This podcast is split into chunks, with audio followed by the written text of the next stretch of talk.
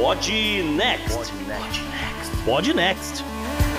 Fala galera, estamos aqui para o episódio 96 do Pod Next. O assunto principal não poderia ser outro, então trouxemos um enfoque específico e espero que vocês curtam. Para isso, tô eu, JP, e, pô, fico aqui rodando o globo na minha mão aqui, de vez em quando.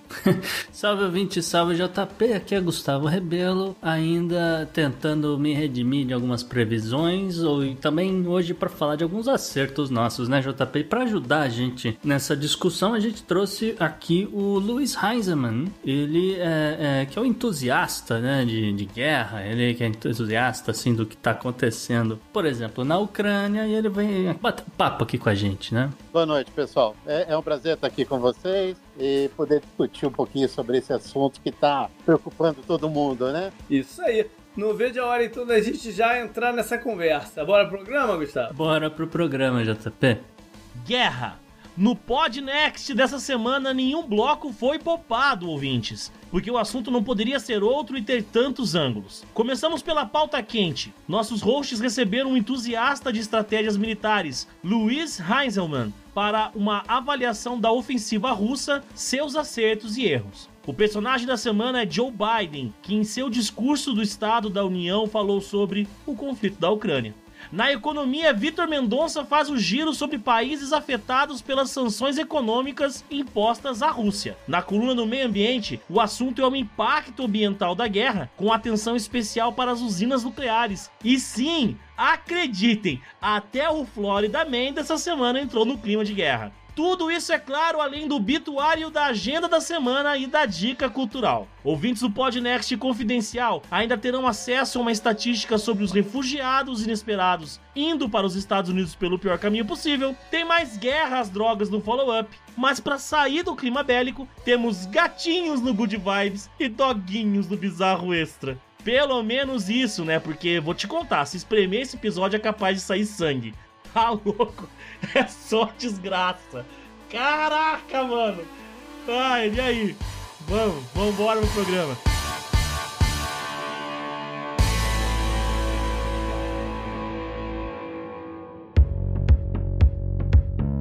Salve ouvintes do Podnext, aqui é Gustavo Rebelo, lembrando vocês que esse programa só foi possível graças ao apoio de nossos colaboradores. O Podnext é uma mídia independente, sem nenhum partido, think tank ou nenhum conglomerado por trás e sobrevive apenas com recursos próprios. Estamos nesse momento muito próximos de atingir a nossa meta para manter esse programa no ar. Então corra agora mesmo para www.opodnext.com/assine, como fez por exemplo o Thales Souto. Olá a todos os ouvintes do Podnext. Meu nome é Thales Souto, 39 anos, morador da Carolina do Norte e ouvinte do Podnext desde o episódio número 1. A principal razão pela qual eu assino o Podnext é, sem dúvida nenhuma, apoiar financeiramente esse projeto de altíssima qualidade, independente de opinião e que já se tornou meu podcast favorito, porque estou sempre aprendendo algo novo e sempre amplia a minha visão de mundo e fazer parte da comunidade de apoiadores do Podnext permite interagir com um grupo bem legal de pessoas que sempre trazem ótimas discussões e Brink News. E além de tudo,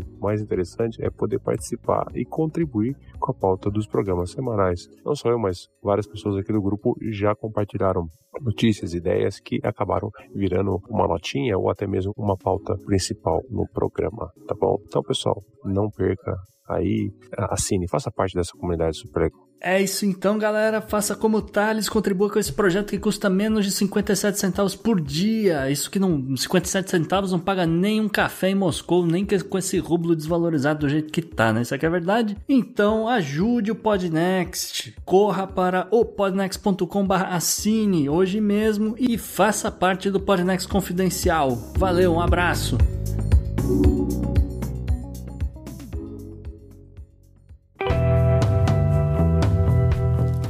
Assunto quente da semana. Bom, ah, teriam vários outros assuntos pra gente abordar, com vontade da gente abordar, mas não tem como a gente não sair de Ucrânia e Rússia nessa semana. É o assunto que todo mundo quer ouvir, né? Uhum. E, e, entender o que está acontecendo, o que pode acontecer. E como a gente grava o programa na quinta-feira, para ele sair no domingo à noite, segunda de manhã, a gente tem uma preocupação grande do que abordar para ele não ficar já datado, porque as coisas acontecem numa velocidade muito grande, né? Uhum. Então o que a gente vai fazer aqui hoje é um corte no, no, no que vem acontecendo na parte militar de fato Uhum. e avaliar se os planos e a execução dessa invasão, dessa guerra, foram bem feitos, tanto de quem está invadindo como de quem está tentando se defender. Uhum. E é, e é isso. Vamos, vamos começar lá, lá atrás. Gustavo, qual foi. A gente gravou na quarta-feira passada. Foi o, o programa. A gente gravou um dia antes, na semana passada. É, tava.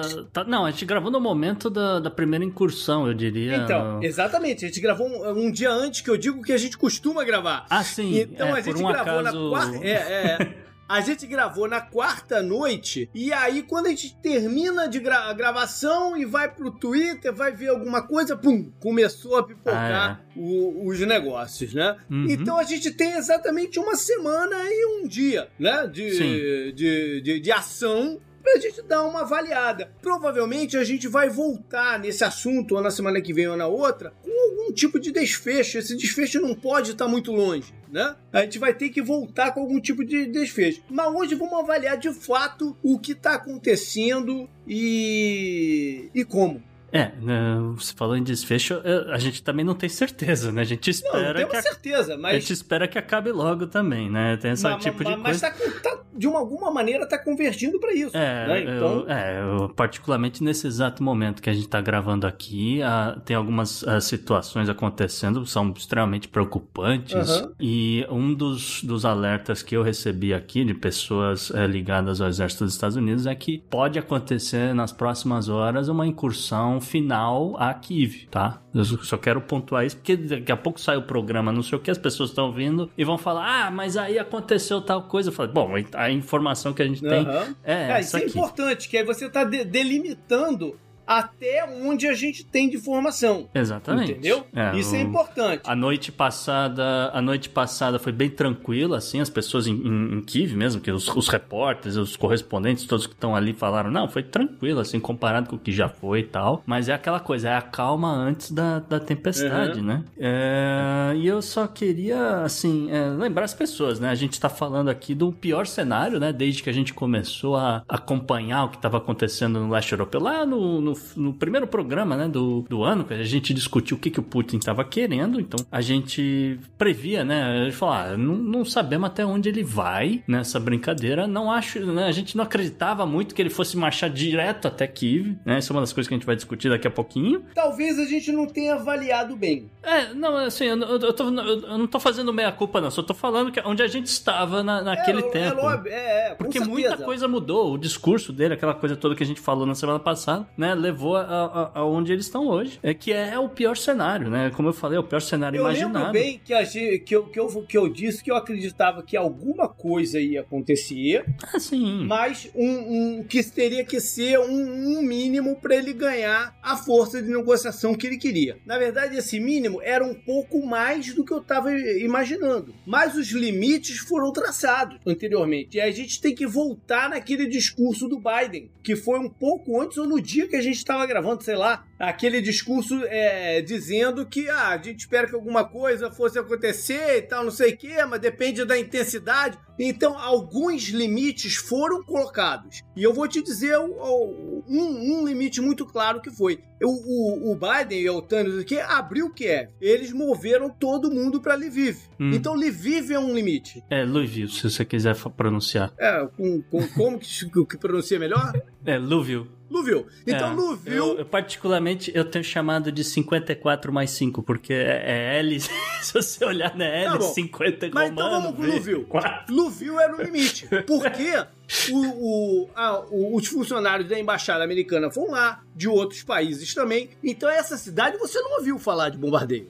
Hum, ainda não. então é. um limite. É um Uhum. limite. A destruição completa de Kiev é um outro limite, porque ele falou de intensidade. Uhum. Ele falou do quanto e em qual intensidade. Então, alguns limites foram colocados. E tudo que está acontecendo ainda está dentro desses limites. Sim. E aí, o fato é que o Ocidente, nesse exato momento, ele foi reduzido a um mero observador dessa guerra. E a gente. A gente tá nesse bolo, né? A gente tá, tá hum, nessa condição. É, a gente vai entender por que, que eles ficaram também só de, de observador. Tem uma razão para isso. Uhum. Então, tudo isso a gente vai chegar lá. Quer começar por onde exatamente, então, Gustavo? Falando de Ah, invasão. eu, eu vou jogar aqui pro grupo, vou jogar pro convidado, né, ah, Luiz? Porque assim. Há muita discussão se foi o momento ideal para essa invasão acontecer, porque a gente sabe que ainda é inverno na, naquele lado, né, no norte do, do planeta, e tem, né, o solo em geral tá congelado, os, os russos têm mantido seus tanques, etc., nas estradas, esse pelo menos é o que a gente observa.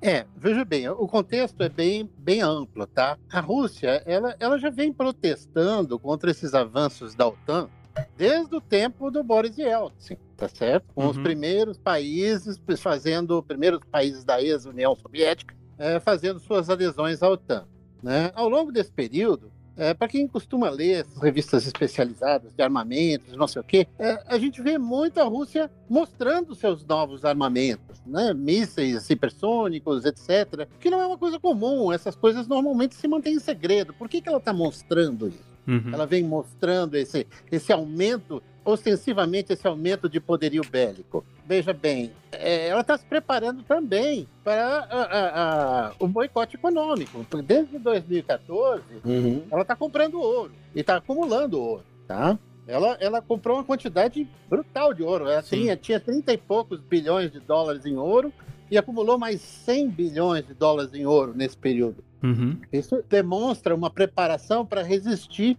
a um boicote econômico intenso, né? Uhum. Bom, em geral, se parte para a agressão quando falham todas as tentativas eh, diplomáticas. Certo. Aparentemente, na visão russa, não havia mais o que fazer diplomaticamente. Esse é o ponto. A visão russa não necessariamente é a visão ocidental ou a visão eh, da Ucrânia, ok? Então Uhum. fica difícil a gente dizer, não, eu acho que não era o melhor momento. Mas era um momento bem propício. Ele sabe que a Europa está de joelhos, dependendo do gás, em pleno inverno.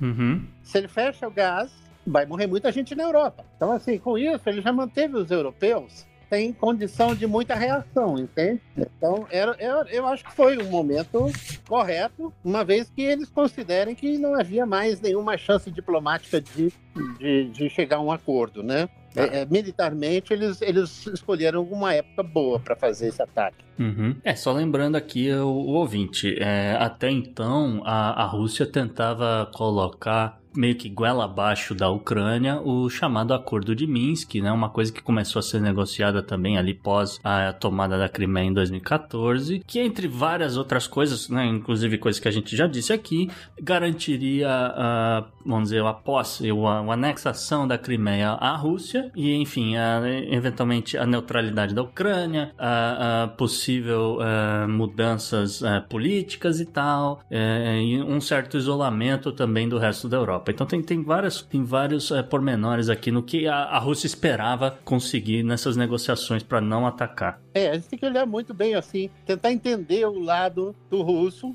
Vamos tentar os dois lados, né? Uhum. Mas o lado do russo normalmente é o mais distante da gente, ocidental. Então é o mais difícil da gente compreender. Repara, a Crimeia é uma enclave estrategicamente muito importante. A Crimeia, ela foi tomada do Império Mongol pelos russos lá há séculos atrás. Uhum. Ela, ela nunca, há muitos, muito tempo, ela não faz parte da Ucrânia. Esse muito tempo quer dizer uma coisa do tipo 1300, Uhum. tá certo? Aquilo ali era sede da chamada Horda Dourada Mongol, que aterrorizou a Europa por séculos. Tá? E finalmente a Rússia conseguiu vencer e tomar esse local. Ele foi passado administrativamente para Sim. a Ucrânia, enquanto a Ucrânia era parte da União Soviética. É, Isso foi na década de 50, que ele, é, ela foi dada até como um presente. Se eu não me engano, era o, era o Khrushchev. Ele deu de presente pelo esforço ucraniano em defender o, o ideal lá eslavo na Segunda Guerra e tal. Ele deu de presente para a Ucrânia que agora, num momento em que eles nunca imaginaram que, né, que, que a União Soviética chegaria a um, fim- um fim, né? Não, não pensava tão à frente assim, né? É, foi uma surpresa para muita gente que não acompanhava o colapso da União Soviética. Uhum. Eles não imaginavam uma Ucrânia independente. Isso é, verdade. É, esse assunto é até curioso, né? Essa, essa parte, vamos dizer, do o fim da, da União Soviética e de repente os, os países satélites ali da Rússia todos se tornando independentes, alguns imediatamente abraçando o Ocidente, eh, traz a OTAN pra perto, né? Principalmente o pessoal lá do Báltico, etc. Alguns outros ficaram no meio do caminho e a Ucrânia, mais ou menos ali no, na década de 90, ela vai assinar o, o acordo de não proliferação da, de, de armas nucleares. A gente discutiu isso no, no Podnext especial sobre a questão da energia nuclear, JP, mas a gente, a gente não entrou nesses detalhes, né? Mas realmente consta no acordo naquela época, 1990, que a, a Ucrânia, que a, até então abrigava é, uma parte do arsenal nuclear russo, teria que devolver isso para a Rússia, teria que né, não, não, não deveria ter nenhum armamento desse em troca de uma certa neutralidade, né? Então, Estados Unidos, Rússia, não sei o que, garantiriam que a, Ucrânia jamais seria invadida, que ela seria protegida por essas potências e tal. É claro que isso tudo cai por terra a partir do momento que você toma a Crimeia. Uhum. Bom, a gente tem que considerar também os outros aspectos econômicos, né, do, do, do, do norte 2 e, e, o quanto de impacto você fala, isso tudo faz parte desse grande acordo. O Redeman falou da questão de se esgotou diplomaticamente né, a, as conversas. E uma da, um, um, questionamento bem curioso que surgiu nos últimos dias é: ah, se o Trump ainda fosse presidente dos Estados Unidos, a guerra não aconteceria. E isso tem uma grande, grande fundo de verdade. Porque, primeiro, que o, o, o Trump não tem o estômago para a guerra que os democratas têm. Uhum. Segundo, que a gente sabe, a gente tocou nesse assunto e eu vou tocar bem de leve de novo, mas porque a gente não pode né, passar por cima. Os democratas têm alguns interesses diretos em, em negócios que acontecem na Ucrânia desde a época do Clinton. E os republicanos menos, o, a galera ligada ao Trump menos ainda. E é, ao contrário, ele tem uma ligação sim é com a Rússia e com o Putin. Então, muito provavelmente, eles iam diplomaticamente estrangular a Ucrânia para ela aceitar qualquer acordo que tivesse ali na, na, na, mesa. Entendeu? Então, provavelmente, a guerra não aconteceria mesmo. Mas o acordo que, que final, que a gente prevê que quando isso acabar, vai, ter um novo acordo. Esse acordo final provavelmente seria muito pior do que o que vai acontecer agora. Sim, eu, eu, algumas observações quanto a isso, JP, eu já fiz, já falei uma vez lá na, na live na Twitch do Podnext, eu vou, vou falar aqui também pro ouvinte só do podcast, que é o seguinte, vale a pena lembrar, né? Uma das primeiras coisas que o Trump conseguiu fazer foi é, lançar a tal da mãe de todas as bombas no Oriente Médio, num, num ataque, salvo engano, na Síria, que ele cantou uma bola e falou, olha o tamanho da minha bomba. Aí depois a Rússia falou, mas eu tenho o pai de todas as bombas, que ainda é maior. E aí ficou nessa coisa idiota de qual país tem a, a bomba né, maior e não sei o que. E aí aquilo chamou a atenção do mundo, chamou a atenção do é. Putin, chamou a atenção do Xi Jinping e tal. Falou, pô, esse cara, ele, ele é diferente, né? Esse cara, ele, ele não, não se, vamos dizer, ele não esconde o jogo do que os Estados Unidos é capaz de fazer, em primeiro lugar. Logo depois do, desse negócio da mãe de todas as bombas, você vai lembrar, os Estados Unidos executaram o Qasem Soleimani, um dos maiores generais do é. Irã, em solo estrangeiro, numa operação totalmente clandestina, etc. É. E que é o tipo de coisa que qualquer país no mundo ia negar que fez, por, né? Ou pelo é. menos o, o, protocolo que a gente vê, né? Seja Israel, seja o país que fala, fala não, que a gente matar esse cara nunca. Até o Qaeda nega o que faz, Até né? O, o Qaeda nega o que faz. O Trump bateu no peito e falou, fui eu mesmo, fui eu que fui lá e matei esse cara, e eu mato qualquer um, né? A intenção dele era essa, eu mato qualquer um em qualquer lugar. Usar né? um termo teu, só, só pra pontuar, isso não é exatamente guerra. Não. Isso é bater, bater em cachorro. Sim, sim. É... Isso é bater em cachorro. O que eu digo que ele não tem estômago é pra uma guerra de fato. Exatamente. Né? E se você pegar o histórico dele, até de pra trás, de, né, de inventar uma ah, desculpa pra, pra não, não se alistar no Vietnã uhum. e tal, ele não tem esse estômago. A, a, a, crítica, as críticas dele ao governo Obama antes de, de né, dele ser eleito, quanto, quanto a essa vontade de guerrear, bélica e é, tal. As incursões é, na Líbia é, e tal. É diferente, né? Uhum. É, mas assim, o meu ponto é, naquele exato momento, o Trump se mostrou tão louco pro resto do mundo que o Putin falou, cara, esse cara é muito fora da curva para entender como ele reagiria se eu fizesse uma invasão assim, assim, assado. Então eu não vou mexer com esse cara, porque ele é louco. Ele, sei lá, ele vai realmente jogar uma ogiva nuclear é, aqui em mim mesmo. Mas entendeu? tinha uns outros canais de comunicação entre eles também, né? Não, ah, claro, não, é, é outra é. pegada, mas assim, eu não tô isentando nem, nem. Eu só tô dizendo que assim, o Trump era tão louco até pro Putin Putin. Isso que é o meu ponto. Mas enfim, aí a gente chega no ponto que era hora na cabeça dos caras e tal, não sei o que. Vamos lá. E aí? Qual, qual era o plano original deles, né? Do, do dos russos de, de, né? de ação? É, o, assim, eu só ia dizer que o que a gente esperava, né? A gente esperava que, que ele reconhecesse né, as repúblicas de Donetsk, as repúblicas de Luhansk, isso aí a gente esperava. A gente esperava que ele fosse colocar que ali. fosse ser rápido também. Que fosse ser né? muito rápido, que ele ia colocar as tropas lá, que a galera que ainda era simpatizante. boa parte também, né? ainda É. era simpatizante da Ucrânia ia ser retirada dali, né, e tal. Isso tudo a gente esperava. Agora, ele foi para a chamada estratégia a tática de decapitação, Luiz. É, essa era, era a melhor, foi a melhor atitude dele? Olha só, veja bem. Se ele mandasse uma força para ocupar as repúblicas separatistas e garantir as fronteiras delas, ele ia ter que manter indefinidamente essa força lá e ele ia ter uma fronteira direta com o exército ucrânio, da Ucrânia íntegro do outro lado da fronteira. E mais, na verdade, mais de uma fronteira, né? Porque são, são áreas espalhadas, né? São áreas espalhadas. É. Então ele ia, ele ia ter um confronto direto com uma chance muito grande de começar uma guerra no momento que não seria o mais propício, né? Um ataque ucraniano, uma coisa desse tipo assim. Então, ele partiu para uma estratégia de imobilizar. Ele imobilizou rapidamente o exército ucraniano. Ele cortou todas as vias terrestres de comunicação e praticamente sitiou as cidades com isso. O exército ucraniano, com isso, ele foi fragmentado dentro das cidades, tá certo? Uhum. O que estava fora das cidades ele destruiu. E aí, quando ele atingiu o domínio de todas as vias de comunicação terrestres e, e a supremacia aérea, bom, ele ganhou a guerra. O que, que aconteceu? O exército ucraniano, a Ucrânia, ela está sitiada dentro das cidades. Uhum. Ele simplesmente parou. Ele não, ele não atacou a cidade diretamente. Né? A gente vê claramente que, que ele não atacou Kiev. Ele, ele cercou Kiev, tá? Sim. No dia 27, o prefeito de Kiev, o seu Vitaly Klitschko, ele chegou e disse, pô, passamos uma noite inteira de ataques nos arredores da cidade e tivemos nove civis mortos. Gente, nove civis, civis mortos é, é coisa de acidente de trânsito, Uhum. entende? Se o exército russo atacasse Kiev, Isso vai junto daquilo que eu falei dos limites, né? Foram, foram colocados alguns limites. Um deles era de intensidade. Veja bem, a estratégia de decapitação, ela só funciona se você tem dentro do país adversário uma força política que é favorável a você, capaz de assumir o Uhum. governo no momento em que você deixar ele vago. Assim foi quando os Estados Unidos foram lá e, e Estados Unidos e, e a- e as É. forças internacionais foram lá e mataram o Saddam Hussein Isso. tinham lá os xiitas que estavam sendo sufocados lá pelo Hussein, que foram lá e assumiram o governo. No caso ali da Ucrânia,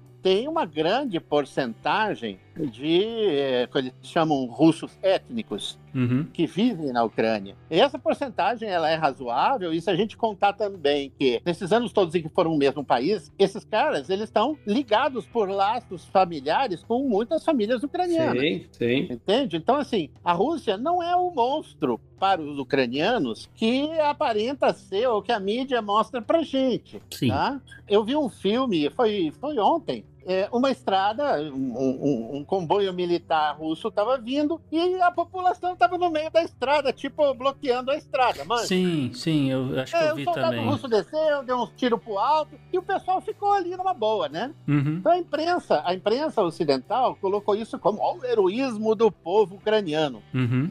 Sim, é verdade. Você enfrentar uma tropa armada estrangeira é heroísmo, é heróico mesmo. Mas repara uma coisa: aqueles caras que estavam ali porque eles confiavam no exército russo, ok? Ninguém. é, Você faz isso contra a polícia do seu próprio país. É, você, tá você não espera ser Você não morto. faz isso né? contra É, uma força invasora estrangeira. Exatamente, você não Eles espera que os caras vão o atirar em exército você. russo não ia matar eles. Então a gente chega à conclusão que a ideia era partir para essa tática de decapitação, mas que o gol é que ela fosse acontecer muito rápido, né? É, não, repara uma coisa. Ele sitiando o país em pleno inverno, ele para e não está matando ninguém. Ele parou a ofensiva. Estamos em pleno inverno. Começa a diminuir os víveres do supermercado, começa a, a população começa a pressionar o governo por um acordo. Tá certo? Ele não tentou ir lá e bombardear o palácio e matar o cara. Ele está esperando que os próprios ucranianos forcem o cara a renunciar Sim. ou a entrar em Sim, acordo. inclusive ele foi direto, ele, falou isso de uma forma direta até. Ele deu um recado uma hora para os militares ucranianos que seria a hora de tirar o Zelensky do poder. Mas, de qualquer forma, por tudo que se decorreu nessa semana, a impressão que dá é que eles achavam que isso tudo aconteceria muito mais rápido, que a gente não chegaria nesse dia de hoje e Kiev ainda estaria sob controle do, do, do Zelensky. Então a expectativa era essa. Por quê? Porque a gente tem um alto custo operacional para essa brincadeira toda, você tem os reflexos econômicos do- da- internos dentro da, da, da Rússia, você tem a pressão política, a pressão popular dentro da Rússia, que não não é uma parada popular o que está acontecendo. Ela está sendo suprimida. Exatamente. Eu ia dizer que essa, essa pressão popular contra a guerra foi um, um dos, dos pontos chaves para ser parte dessa demora também, viu, JP? É, tem- é, tem, tem muito pouca. Assim, as pessoas destacaram esse negócio e depois falaram: ah, olha, tá tendo protesto. E viraram a página. Eu falei, cara, não, não é bem isso, porque o discurso que o Putin fez na semana passada e que a gente destacou no programa mostra exatamente isso, porque ele, ele fez um, um discurso extremamente populista, extremamente voltado com, com frases chaves, algumas a gente destacou, você destacou, inclusive, porque ele estava funcionou. tentando. é, não, Não, e funcionou, não não funcionou. funcionou. Ele estava tentando trazer o povo pro lado dele, porque a gente tinha falado lá atrás, em janeiro, que essa guerra não é popular nem no povo russo.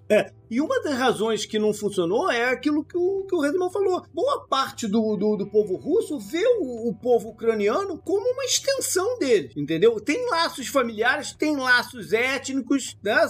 É, eles são parecidos. Primo, primo segundo, É, tem. então eles não queriam que, que, que tivesse uma coisa sangrenta. E out- outras indicações que ele achava que ia ser uma coisa muito mais rápida. Uma, o tipo de armamento que foi usado no começo de tropas foram tropas leves, tropas de assalto rápido. Então, essa é uma indicação do que eles achavam que ia conseguir fazer essa decapitação de uma maneira mais fácil. Essa decapitação podia ser o pessoal tirando o Zelensky, ou se o Zelensky tivesse ido na do Conselho Americano, ter também se mudado para Luf, né? E ele não, ele resolve ficar em Kiev. Não, ele, Né? o, diga-se de passagem, né? 45 anos os anéis que tem, ele tem sido o maior herói dessa história toda da resistência da Ucrânia, porque ele tá lá, ele tá Se fazendo. ele tivesse ido embora, já tinha caído. Se ele já Exatamente. tivesse ido embora, já tinha caído. E a pressão popular na Rússia não ia ser tão grande. Porque hum, a gente tá em 2022, cara. E ele gravando videozinho lá e mandando É. pelo Telegram, chegando lá na, Instagram, na Rússia. tudo, é. É, tá, tá fazendo efeito. Tá Uhum. fazendo efeito pra moral do povo e tá fazendo efeito na moral dos russos lá. Ao entendeu? menos- de, é. de desagra- desagradável negócio. A menos até, por- até o momento, né? A gente não sabe pra onde sim. vai esse negócio. Sim. E mais uma indicação de que ele achou que seria mais rápido né, e, e ficou contrariado com isso foi que a comunidade internacional como um todo, inclusive aqui nos, né, nos Estados Unidos, não quis tocar muito no assunto no, naquele momento. Mas a gente sabe que a, a sensação foi que ele usou a carta do, da guerra nuclear cedo demais. Ele sacou essa muito rápido. Entendeu? E- Essa era uma carta que ele devia ter guardado um pouco mais. Mas como os planos iniciais não bateram com o que eles esperavam, É. é, isso, esse foi usado mais rápido. Uma outra coisa que aconteceu, e aí a gente já está falando de alguns reveses que os russos estão tendo. Eles estavam preparados, aquilo que o, o, o Hanneman falou lá no começo também. Eles estavam preparados para as sanções econômicas por mais que tenha algum. Tem um fio muito interessante aí, eu acho que é da professora uh, Debolo. A Mônica Debol? É, falando que essas reservas de ouro não têm exatamente a liquidez que. que, né, que mas enfim, é, de qualquer forma, eles vamos dizer que eles estavam preparados para essas sanções econômicas macro ao Uhum. país. O que eles não estavam preparados era para as sanções em cima de business e interesses de bilionários russos fora da Rússia. Ah, sim. Isso eles não estavam exatamente preparados Uhum. foi mais pesado do que eles imaginaram, entendeu? O tipo de rastreio que o pessoal tá fazendo dos business, confiscando iates Uhum. em, em lugares aí, diminuir, impedindo a movimentação desses caras pelo, pelo território europeu. Então tudo Você vê, o, o, o é, ontem, ou anteontem, o Abramovich veio a declaração que vai vender o Chelsea. Sim. Entendeu? Mas são indícios que eles não estavam esperando isso. Que tá mexendo no bolso desses caras. Sim, eu só queria dizer que assim, no caso do, do Abramovich tem um porém, porque parece, Hã? nossa, ele vai vender o Chelsea e vai botar dinheiro em filantropia, não sei o quê. Não. Mas é, ele, ele se considera refugiado russo, tá? Então é uma filantropia É. para os refugiados russos. Ele, ele Ah, vai... mas ele, ele voltou pra Rússia pra se banquear lá em algum lugar. Ele É, tá lá na Rússia. Não, mas tô Ele- falando, ele, ele, vazou da. ele falou esse negócio, ah, vou vender o Chelsea, não sei o quê, mas ele tá indo pra é, lavar dinheiro, né? Isso aqui é É, verdade. sim, mas foi, eles foram estrangulados, esses caras. Eles É. foram estrangulados. E boa parte da sustentação política do Putin é via esses caras. Sim. Entendeu? É, Ele tá lá pra defender o interesse desses caras. Da, da Rússia e desses caras. Entendeu? Ou você bota, você pode até inverter essas ordens aí. Mas então isso tá sendo uma pressão sobre ele também. É uma relação mútua, né, JP? O, o Putin colocou esses caras na, em posições para eles né, estarem trabalhando na- nos, nos boards, nas, nos- Uhum. nas cúpulas das, das principais empresas russas ligadas à energia e os setores que a gente sempre destaca aqui, ao mesmo tempo que essa galera ajudava o governo dele, né? Ou Sim, seja, com doações para né? campanha, o diabo 4, né? Hã? É uma relação mútua. Então é- a minha percepção é que eles esperavam ter esse controle em 3, 4 dias. Entendeu? Passou esses 3, 4 dias, a gente já tá vendo as consequências internas, econômicas internas. Porque uma coisa que eu acho que o, que o Resident pode trazer interessante aqui pra gente é. A gente vive em outros tempos, né? Uma guerra hoje. Ela é absurdamente mais cara do que uma guerra na, na década de 70. Sei lá, não vou nem voltar na Segunda Guerra Mundial. Uhum. Né? Numa guerra de 70. Tô falando bobagem, não? Não, proporcionalmente ela é mais cara, mas repara, a quantidade de recursos que se tem hoje é muito maior do que se tinha, por exemplo, na Segunda Guerra Mundial. Sim. Então, assim, a gente não pode comparar só bilhões de dólares com bilhões de dólares, né? Uhum. A gente tem que ver o que, que esse custo é para as economias dos países beligerantes hoje. Outra coisa, outro ponto interessante, eu, eu não creio que os russos sejam tão inocentes de achar que uma estratégia de cerco ela é tão facilmente definida assim, porque eles próprios e os ucranianos são do mesmo tipo de sangue deles, sempre foram muito difíceis em termos de Uhum. cerco. Os nazistas não conseguiram Sim. derrubar Stalingrado. Os caras chegaram a comer os cadáveres mas não se renderam, Uhum. tá certo? Então, assim, essa estratégia é uma estratégia de difícil solução. É, isso vai ser doloroso para a Rússia e eu acho que ela, ela sabe que vai ser doloroso para ela, mas vai ser muito mais para a Ucrânia, cuja economia é muito mais frágil. Você Uhum. falou dos ocidentais que estão atacando indivíduos russos que não tem, em tese, nada a ver com o governo da Rússia. Isso é um precedente é, novo, realmente, tá certo? Mas é um precedente é, muito perigoso. Primeiro, do ponto de vista da legislação internacional, Uhum. você culpar indivíduos por uma coisa que eles não fizeram. E vamos ver, tudo bem, esses caras têm bens no exterior, fora da Rússia, e estão sendo bloqueados. E se o Putin resolver bloquear todos os bens estrangeiros dentro da Rússia, eu acho que tem Uhum. mais. Eu acho que tem mais bens estrangeiros dentro da Rússia do que esses milionários russos têm fora dela. Então, isso aí pode degenerar para um outro tipo de guerra, uma guerra econômica e, e- e uma guerra bem cruel, porque ataca empresas, ataca indivíduos. Isso aí está bem fora do que era considerado correto no passado. Vamos ver se vai ter desdobramento, se vai ter tempo para ter desdobramento desse tipo, ou se vai se chegar a uma solução antes disso, né? Uhum. Por enquanto, está valendo o impasse e vamos ver o que sai dessas negociações, Certo. né? Eu, JP, eu queria voltar numa coisa que você falou. Você falou sobre ah, um exército mais leve, uma infantaria mais leve, né? Eu queria voltar um pouco nesse ponto, porque às vezes as pessoas têm a, a sensação de que, nossa, eu, eu pensava que o exército russo era incrível e tal, não sei o que. Aí eu tô vendo eles perderem umas batalhas aqui e ali, tô vendo explodir. Tanque enguiçado pela um estrada, tanque enguiçado, né? era um Sukhoi 21, não sei o que, que caiu não sei aonde, o Sukhoi 25 que caiu nessa Tem, por falar em tanque é, enguiçado, tem um áudio que é incrível, né? Tu viu? Tu viu esse? Um áudio de um tanque enguiçado, e vem o outro tanque passando, e aí? Os caras em russo, né? E aí tem a tradução, e aí? Não sei o que, papapá. O que estão fazendo? Ah, a gente tá bem enguiçado aqui. Ficamos sem estavam indo- gasolina,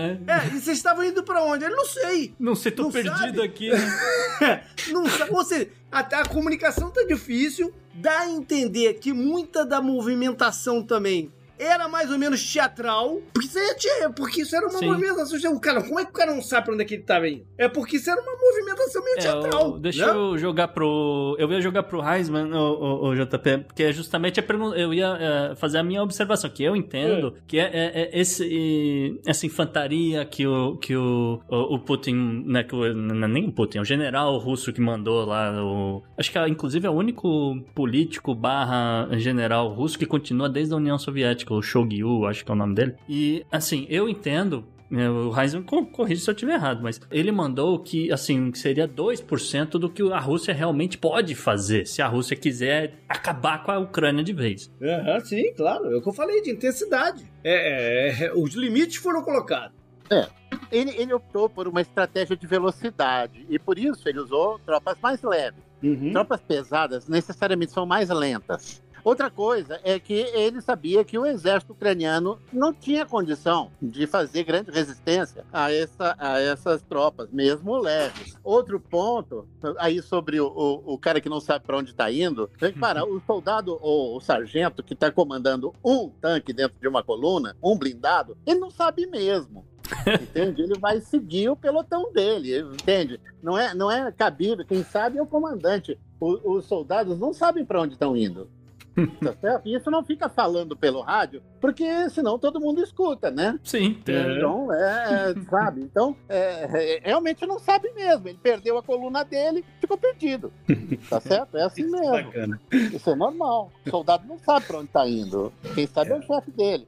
Mas então, e aí eu queria entrar nessa coisa que a gente falou, né? Infantaria leve e tal, não sei o quê. Entendo eu, eu sou um pouco mais leigo nesse negócio, que isso também ajuda a ver o real poderio do exército da Ucrânia. Porque é, você tá colocando ali, você tá posicionando certas tropas, né? Em certos lugares e tá vendo né, que tipo de armamento que os caras têm. Então, os russos descobriram aqui que os ucranianos têm uma quantidade gigantesca do tal do, do Javelin, né? Que é aquele míssil antitanque. E falou, pô, os caras estão acabando aqui com a nossa infantaria mais meia boca e tal. Ah, ao mesmo tempo, né, novamente, que é, isso aí não, não responde por, sei lá, 98% do que a Rússia pode fazer. E aqui eu levantei, só para ilustrar, e depois eu passo a bola, JP, hum? que havia uma expectativa de, de ver o que, que a, a Rússia poderia fazer em termos de, de guerra eletrônica, de fato. Isso, aí que eu queria chegar. Se, é. se eles iam é, colocar, por exemplo, uh, aquelas bombas que acabam com comunicação, que acabam com, com toda a rede elétrica, elétrica, etc., dos lugares, nas NPE, sei lá como é que chama. Agora fugiu, desculpa. Uhum.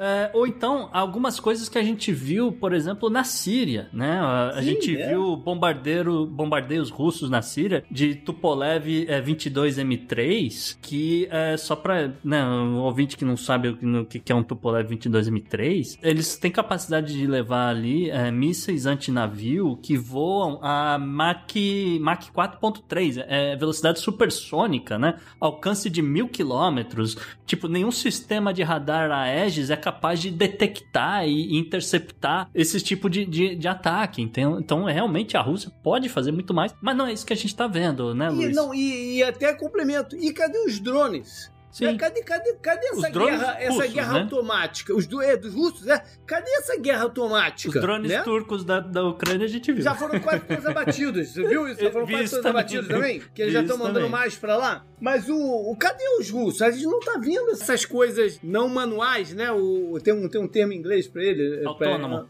Pra, é, os, os autos. Cadê? Né? Onde tá essa parte do exército russo? É, repara uma coisa, vocês compararam aí com a Síria, tá? A Síria e, e a Ucrânia são contextos totalmente diferentes, tá? Uhum. Na Síria, a Rússia empregou muito pouca gente, ela não botou mais de 10 mil combatentes ali dentro, tá? Foi uma campanha praticamente de ataque aéreo e ataque naval e algumas operações de comando em terra só, tá certo? Uhum. Repara que na Síria eles botaram poucos militares, eles tinham muito menor preocupação em não causar baixas civis. Eles estavam um pouco uhum. se lixando para os sírios, entendeu? Sim. Agora, na Ucrânia, o contexto é totalmente diferente. Eles estão fazendo uma interdição, estão destruindo alvos estratégicos militares no caminho, tá certo? Uhum. Ataques aéreos são pontuais, eles não estão bombardeando cidades, eles não estão bombardeando Sim. largas extensões. Eles botaram um efetivo muito grande, pelo que se, se fala aí, aqueles 100 mil que estavam na fronteira entraram todos,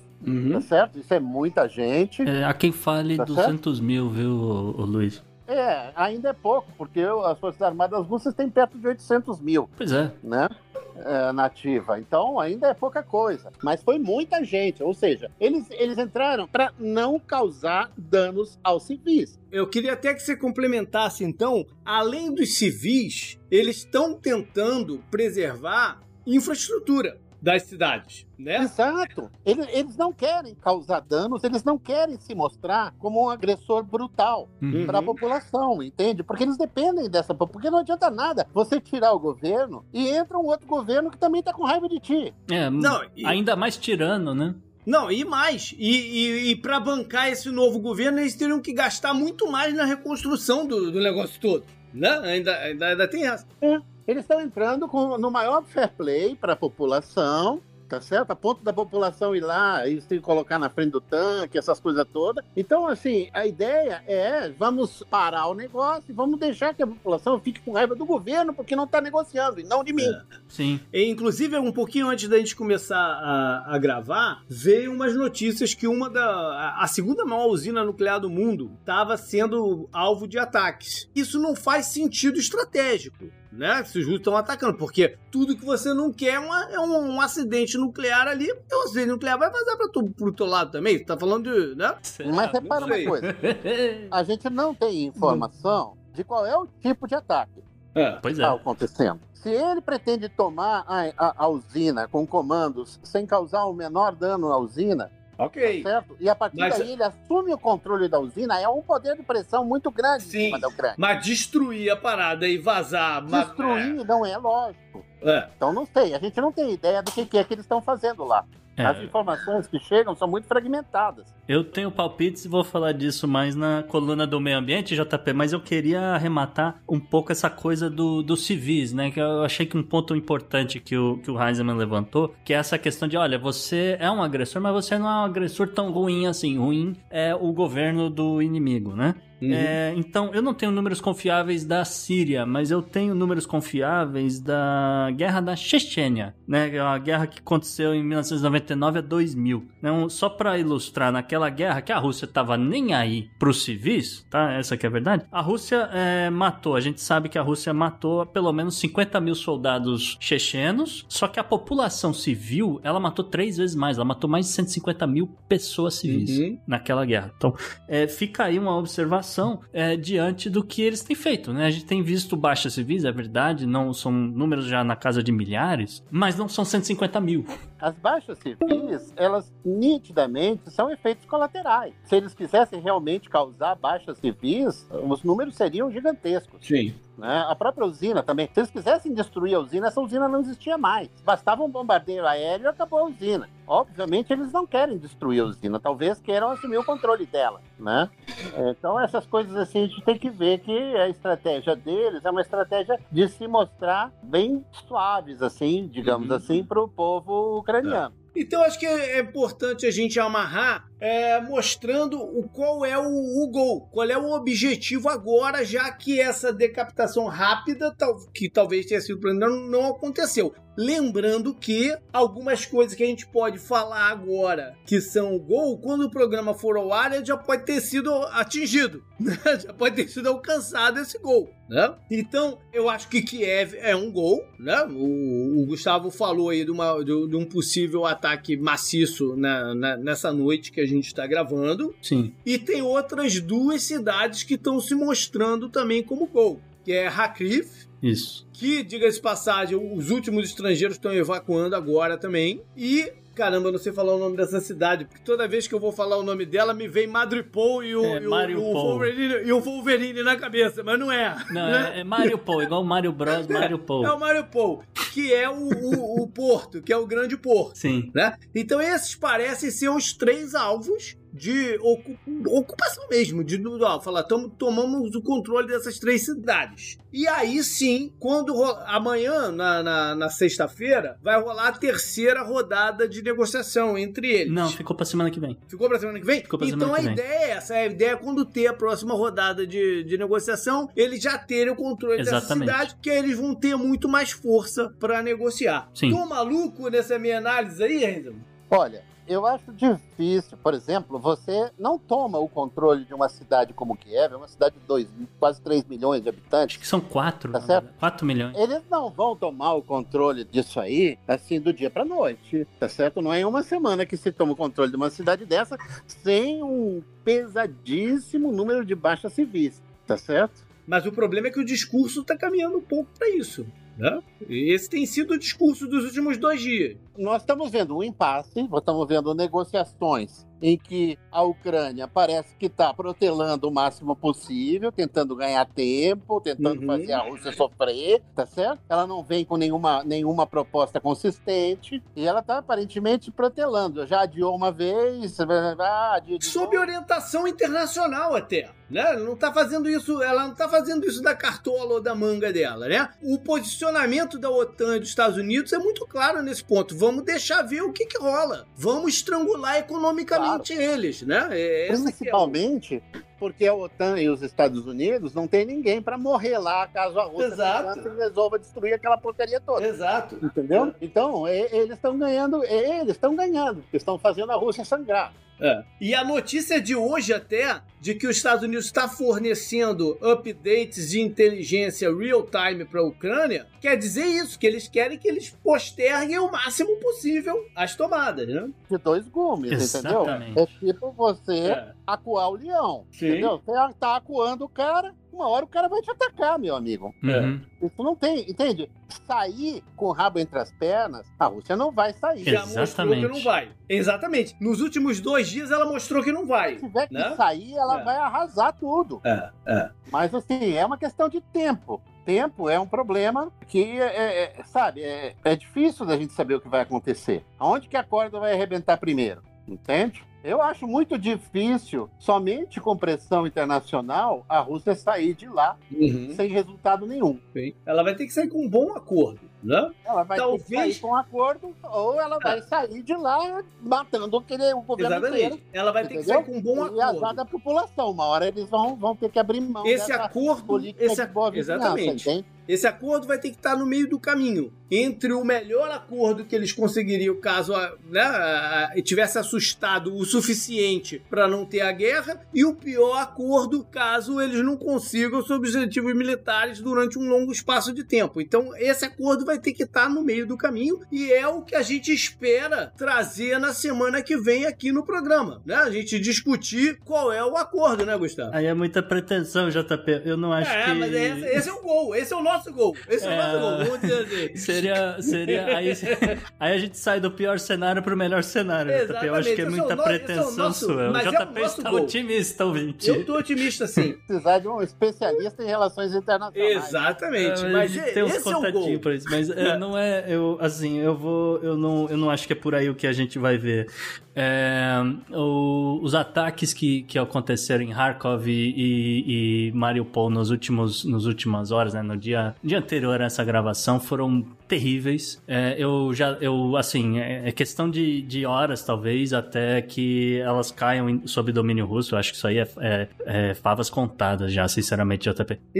Mas então, mas isso precisa acontecer para o acordo sair, isso que eu tô dizendo, Sim, não, cara. não, não, errado você não tá. Eu só tô, eu só tô avançando aqui, eu tô avançando na linha temporal pra ver onde a gente vai chegar. É, é, passou vídeos hoje de, de interessantíssimos, na verdade, de esquadras inteiras é, russas se movendo em direção a Odessa. Uhum. É, eu acredito que Odessa vai cair logo mais, a gente vai começar Então a ver uma... um quarto alvo aí. É, é um quarto alvo é e é o alvo mais importante até, na verdade, porque é o, é o principal porto hoje da Ucrânia. É um porto que sai para o Mar Negro. No Mar Negro você atravessa o Bósforo, cai no Mediterrâneo. Então eu, eu vejo o- uma intensificação de ataques em Odessa, tanto pelo mar, né, por conta dessa esquadra, e, e é navio pra caramba se você assistir o vídeo, quanto por terra, porque ah, se você lembrar as notícias que saíram, A primeira cidade que realmente a galera considera sob domínio russo hoje é Kherson. Kherson é ao lado de Odessa. Então, uhum. por que, que eles atacaram ali? Eles atacaram ali porque ali eles conseguem meio que formar uma base russa e dali lançar ataques a Odessa. Então, eu, eu acredito que a gente vai ver nos próximos dias, né, provavelmente quando esse programa for ao ar, é, notícias é, sobre Isso intensificação aí. de ataques a Odessa. Kiev, como eu falei, a informação disse que é, vai passar a ser mais atacada nas próximas horas. Eu não sei se Kiev cai, eu concordo com, com o Luiz, que é uma coisa muito difícil, mas a gente pode começar a ver cenas similares ao que aconteceram com Grozny em 1999 e 2000, que os caras arrebentaram com a cidade. E, uhum. enfim, aí já é papo pro próximo dia, etc. Cena, cenas dos próximos capítulos. Antes de falar Up Next, quero agradecer muito a presença do Luiz Sérgio Henneman, que nos brindou aí, né, com um certo conhecimento é, militar que vai muito além da nossa formação. Muito obrigado, Luiz. Foi um prazer, contem comigo aqui. É, obrigadão, Luiz. É, foi, foi, foi muito bom, foi muito legal. Você trouxe um insight bem diferente para hoje, gostamos bastante. E acho que JP é isso. Up next. Up next.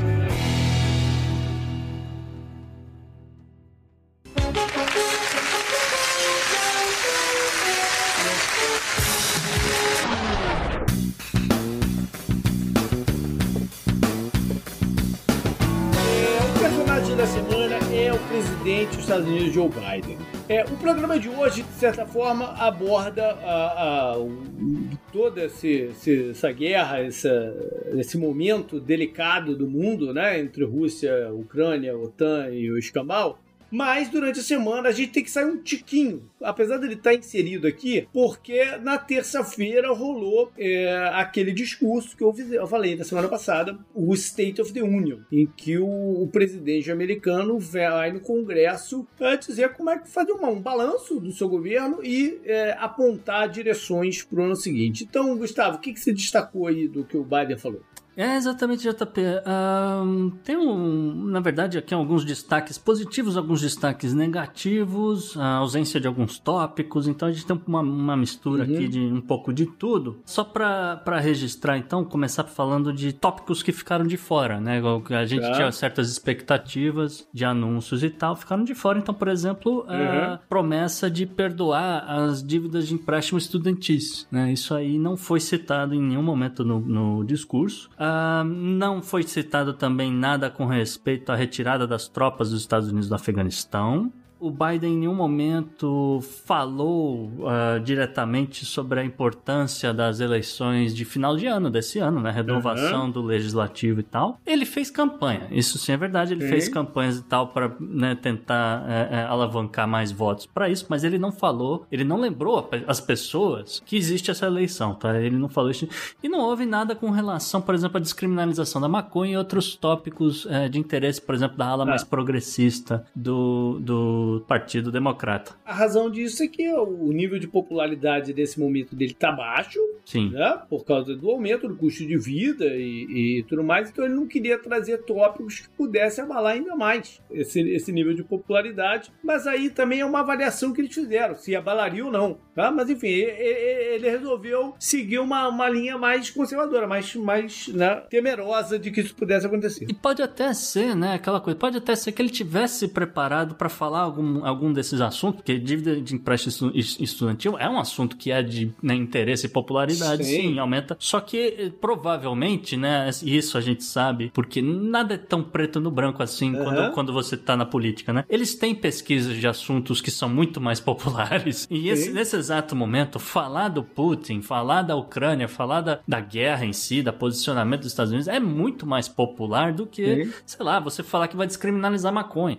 Entendeu? Então, claro. Então tem, tem um pouco desse tipo de pesquisa também por detrás quando você está elaborando um discurso presidencial que é tão importante quanto né, o, o, o discurso de Estado da União. Então, uh, uh, dito isso, alguns destaques, né? Como eu falei, é, começando com essa parte que ele fala sobre Rússia, Estados Unidos e, e, e Ucrânia. Aspas para o presidente Biden. Ele Putin pensou que poderia atropelar a Ucrânia e o mundo não faria nada. Em vez disso, ele encontrou uma muralha forte que nunca antecipou ou imaginou. Ele conheceu o povo ucraniano. Ei. Na batalha entre democracia e autocracia, as democracias estão crescendo no momento e o mundo está claramente escolhendo o lado da paz e da segurança, disse o presidente Biden. É, é um bom discurso se a pessoa não, não, né, não, não tá um pouco alheia ao que tá acontecendo, é uma, uma boa mensagem. Vai lá. É, não, só, só tô ilustrando isso que a gente É, falou. é, não, e eu tô, tô dando minha percepção em cima lá. Não, não, exatamente. Uma outra coisa que, que o Biden falou, que, que chamou a atenção, evidentemente, aspas para o presidente. O Covid-19 não precisa mais controlar as nossas vidas. E aí, a partir daí, ele falou é, sobre ah, as medidas que ele tomou nesse último ano Uhum. e ele, ele falou que, olha, se realmente aparecer uma nova variante, uma coisa que até acenda todas as luzes aqui de emergência, não sei o que, o governo vai voltar a tomar algumas atitudes e tal para proteger as pessoas. Mas o que ele quis enfatizar é que a vida está voltando a uma normalidade. Eu acho que é isso, né?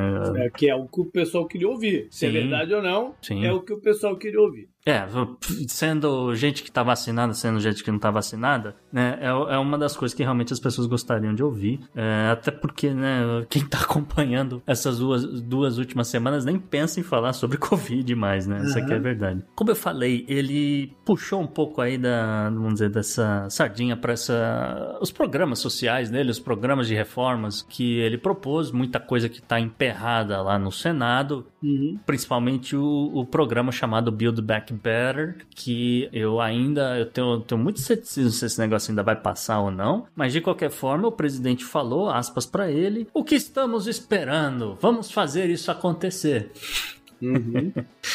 Vamos lá. É, não, não sei, não, enfim, vamos ver o que, que, o Senado vai votar esse negócio ou não. Ah, e por fim, aqui um- uma, uma observação, uma outra parada que ele mudou, ele muda o, o discurso, ele, ele adota no, a partir do momento que ele vai se encaminhando para o fim do discurso, ele ah, fala, ah, ele adota uma postura, uma coisa mais moderada, uma coisa mais para o centro-direita, na verdade, Uhum. e ele fala com relação à segurança pública. Então, aspas para o presidente: todos devemos concordar. A resposta não é retirar o financiamento da polícia, a resposta é financiar a polícia com os recursos e o treinamento necessários para proteger nossas comunidades. É, aí entra aquela parada. Todos é muita gente, né? Porque eu, por exemplo, não concordo com isso aqui, mas é, não é ainda o pensamento que domina a maioria dos americanos. Mas É, eu, eu também acredito. Houve, inclusive, muita reação é, de pessoas ligadas às causas negras, ao Black Uhum. Lives Matter, etc., por conta dessa parte do discurso. E também, é, assim, ainda espero uma, uma- algum tipo de reação da, da ACLU, porque logo depois que ele falou negócio, essa, essa frase aqui do, de aumentar o financiamento da polícia e tal, ele também emendou na questão da fronteira sul. Ele destaca o que aconteceu na, é, no- né, nessa movimentação de, de, de pessoas, de imigrantes e tal, na, na fronteira com o México. E ele fala em aumentar a tecnologia da fronteira, então, para fins de segurança também. Então, aumentar ali câmeras de observação, é, os drones. aqueles, aqueles cachorro robô que estão caçando as Cachorro robô, é, os drones, é, é, enfim, todo, todo esse tipo de, de tecnologia que eles têm à disposição para estar garantida a segurança da fronteira. Então ele foi um pouco para esse lado também. Então, como eu falei, pautas mais da É, eu não sei, JP, quais são as suas expectativas para o governo Biden daqui para o final do ano? Cara, eu acho que algumas dessas coisas que você falou lá no começo, como, por exemplo, o, negócio da dívida estudantil, vai rolar. Talvez eles estejam guardando para uma cartada mais pró- próximo da eleição, né? Para maximizar o, o. Porque isso é uma coisa que faria o jovem comparecer às urnas. Sim. né? Então talvez eles estejam guardando isso um pouco mais para frente. Mas de um modo geral, eu não estou muito otimista não, porque a gente sabe que essa, essa tática que Estados Unidos e a OTAN estão fazendo de tentar prorrogar o conflito lá, a guerra lá, para estrangular a Rússia, ao mesmo tempo estrangula um pouco mais a economia americana também, Pois né? é. Nessa parte inflacionária, ou seja, a popularidade dele tende a cair mais um pouquinho por mais que melhore no segundo semestre, né, um dano aí já vai ter já, já vai ter rolado. É. Então eu, eu, eu fico todo todo momento eu fico lembrando, Gustavo, o, uma previsão do Doutor Heitor no Hum. nosso programa de, né, do especial de final do ano retrospectiva barra é, olho no futuro, Uhum. em que ele, ele deu a previsão dele que a- o ano terminaria com a Kamala Harris como presidente dos Estados Unidos. Lembra? É, eu lembro E disso. toda coisa que acontece, me vem essa, essa frase dele na, na, na cabeça, né? Então vamos ver aí o que, que, É, que, que vai rolar. Assim, da minha parte, né, o que eu observei é que geralmente começam a rolar pesquisas a partir do momento que acaba o, o discurso e Uhum. tal, né? Então, você falou de, de pesquisa de popularidade do Biden, algumas pesquisas mostraram, assim, que não saiu do lugar, que o, o discurso geralmente O discurso não mudou. Não é, mudou discurso absolutamente nada. dá um upzinho, Dá né? um upzinho, né? Porque a galera fala, ah, vai, ele tentou, ele trabalhou, sei lá, aí aumenta, sei lá, 2, 3%. É, mas assim, ele praticamente não saiu do lugar, aumentou assim meio por cento, 1%, depende da pesquisa. Não é o Obama falando, Não né, é o. É, assim, o, o discurso em si foi bom, tá? É, O O, texto do. não, não é a voz do Obama, mas não é cara. o. É, não é o traquejo, né? Não é o traquejo de você entregar a mensagem do, Aquela do Obama. entonação, aquele, aquele, né, aquele timbre de voz não é o Obama, É, cara. Mas, por mais que, eu, assim, em termos de, de texto, o discurso realmente foi bem escrito, É, você tem que é. dizer. Mas, é, como você falou, a, a economia dos Estados Unidos nesse exato momento é muito delicada. ah, é, Não é que a economia tá mal, o emprego tá crescendo, né? O salário tá, tá, tá crescendo, o problema é que o custo de vida também tá crescendo junto. E isso tem, É, eu- isso tem um impacto psicológico muito grande. Ah, né? eu, eu, eu digo que é economia porque, o, se você tá falando, né? O custo de vida tá subindo, mas o salário não É. tá subindo no mesmo ritmo do, do custo de vida. Então esse é que é o problema. Mas é, é, vamos ver. Eu não sei o que, que ele- eles vão ter que fazer alguma coisa. Você tem razão, eles vão ter que tentar fazer alguma coisa daqui pro fim do ano pra estar justificando, né? Para as pessoas saírem pra votar no midterm. Eles sabem disso. Mas ao mesmo tempo, é, eu não sei. Eu não sei quanto de força eles vão ter pra fazer alguma coisa muito significativa com o Senado dividido do jeito que tá. Porque, como eu falei, eu tô muito cético com relação ao Build Back Better passar no Senado. Vamos lá, up next.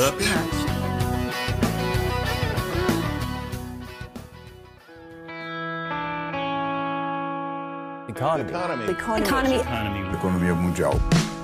E na coluna da economia dessa semana, o Victor Mendonça meio que faz um giro por diversos países com relação ao impacto dessas sanções que o mundo adotou, né, com relação a, a, ao- à Rússia e tal, e o impacto dessas sanções em diversos países. Fala, Victor. Olá, queridos ouvintes do Podnext, aqui quem fala é Vitor Mendonça, economista, e aí, tudo mais constante? Difícil estar bem sabendo da situação atual. No dia que esse episódio deve estar sendo lançado, estamos nos encaminhando para o 12º dia de guerra da Ucrânia. Lamentavelmente, todos viram, ocorreu de fato a invasão russa ao território ucraniano, e eu queria deixar aqui a minha nota de lamentação pelo episódio e votos para que tudo se resolva pacificamente, como sempre deve ser, mas dificilmente é o que acontece, não é mesmo? E como o assunto da pauta econômica da semana não poderia ser outro, estou aqui hoje para dar um panorama geral desta história toda de sanções, é, como é que a gente vai ser afetado com isso, como é e quem, quais são os países que mais irão sofrer com estas sanções, que antes de mais nada, nada mais são do que restrições totais ou parciais de trocas comerciais entre países e também em outros âmbitos, como o âmbito energético, o âmbito de aviação, enfim. É isso que a gente vai falar aqui agora no programa. Bora lá. Bom, como eu sempre digo aqui no programa, e neste não poderia faltar a ressalva, o ouvinte do Podnext, pelo seu alto intelecto e capacidade, com certeza já ouviu de diferentes formas, mas várias e várias vezes, o que o mercado é e como ele é interligado, como existe essa teia que liga todo o mercado é, e, e as relações dentro dele. Seja na metáfora da, da mão invisível de Adam Smith, na história do, do lápis contada por Milton Friedman, ou no premiado documentário brasileiro da Ilha das Flores, o fato é que todos estes roteiros, todas essas peças é, cinematográficas e de divulgação científica, acadêmica, enfim, se debruçam naquela ideia de efeito cascata que explica como as ações e relações de uma pessoa lá do outro lado do planeta podem impactar as nossas vidas, é, economicamente falando, é claro. Do mesmo modo, no mercado, os eventos influem cada um de sua maneira e intensidade nas questões econômicas, no nível de preços, na preferência de escolhas intertemporais dos agentes econômicos, nas decisões de comitês econômicos governamentais, é, na, na promoção de políticas públicas, enfim. Fazendo um paralelo com o princípio fundamental da dinâmica, ou segunda lei de Newton, é como se cada ação ou decisão individual ou coletiva que ocorre pelo mundo exerça uma certa pressão sobre as outras ações e a força resultante desta equação não observável é o que a gente de fato consegue observar nos preços ou na quantidade produzida, na demanda, enfim. Ou seja, o impacto das sanções econômicas, falando agora deste evento, sobre a Rússia e Bielorrússia, que causam, por exemplo, uma diminuição da oferta das commodities de trigo e petróleo no mercado internacional, exerce uma pressão vertical ascendente no nível de preços de produtos derivados de trigo e petróleo. Mas se, hipoteticamente, os Estados Unidos virtualmente decidam intervir militarmente e o Tesouro Americano então precise aumentar o gasto primário. Isto fará com que o dólar seja enfraquecido no mercado internacional e a nossa moeda, o real, seja, por exemplo, valorizada frente à moeda americana. Neste cenário hipotético, dependendo de sua grandeza e isolando todas as variáveis, no que os economistas chamam de ceteris paribus, tudo mais constante, poderia fazer com que o preço comercializado nos produtos derivados de trigo e petróleo não aumentassem para o consumidor brasileiro, mas na verdade diminuíssem, porque o, a pressão exercida pelo aumento do, do real frente ao dólar iria fazer com que o preço tivesse uma pressão vertical descendente e iria é, suprimir a pressão vertical ascendente. Então, eu fiz questão de fazer essa, toda essa introdução, e perdão se, se foi prolixa, mas só apenas para salientar que é impossível cravar com exatidão que o preço do produto originado da commodity X ou Y, em decorrência do impacto causado pela sanção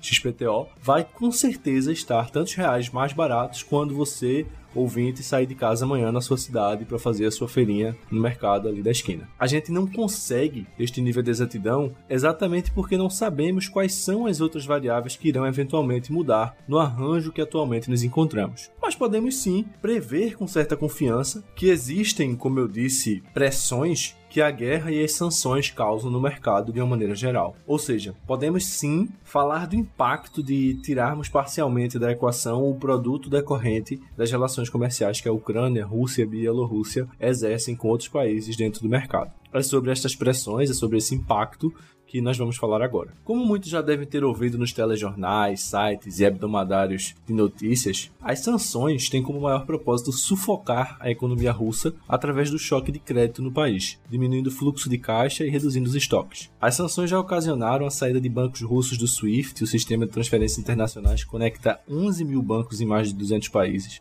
já causaram um congelamento de reservas cambiais do Banco Central da Rússia. Esta é uma das maiores sanções e que vai desmonetizar mais o país. É, causaram proibição de investidores europeus e americanos de comprar novas dívidas emitidas pela Rússia. Fizeram com que grandes oligarcas russos é, perdessem suas fortunas. O Abramovich, por exemplo, dono do Chelsea, o, único campeão, o último campeão da Champions League e campeão da Copa Mundial de Clubes, já anunciou a venda do clube londrino. É, a moeda russa, o rublo, mesmo com o esforço do Banco Central russo de mais que dobrar a taxa básica de juros e com autoritarismo de mandar que as firmas russas vendessem seus estoques em moeda estrangeira, atingiu o menor valor de sua história, sendo necessários 124 unidades de rublo para comprar um dólar. Antes da guerra, a relação estava em 82 rublos para um dólar. A bolsa de valores russa ativou o circuit breaker já há um certo tempo. Gigantes como Gazprom e Rosneft estão perdendo muito valor no mercado. Esta Gazprom, que era patrocinadora a estatal de, de, de gás russo, era patrocinadora da UEFA, da, da FIFA,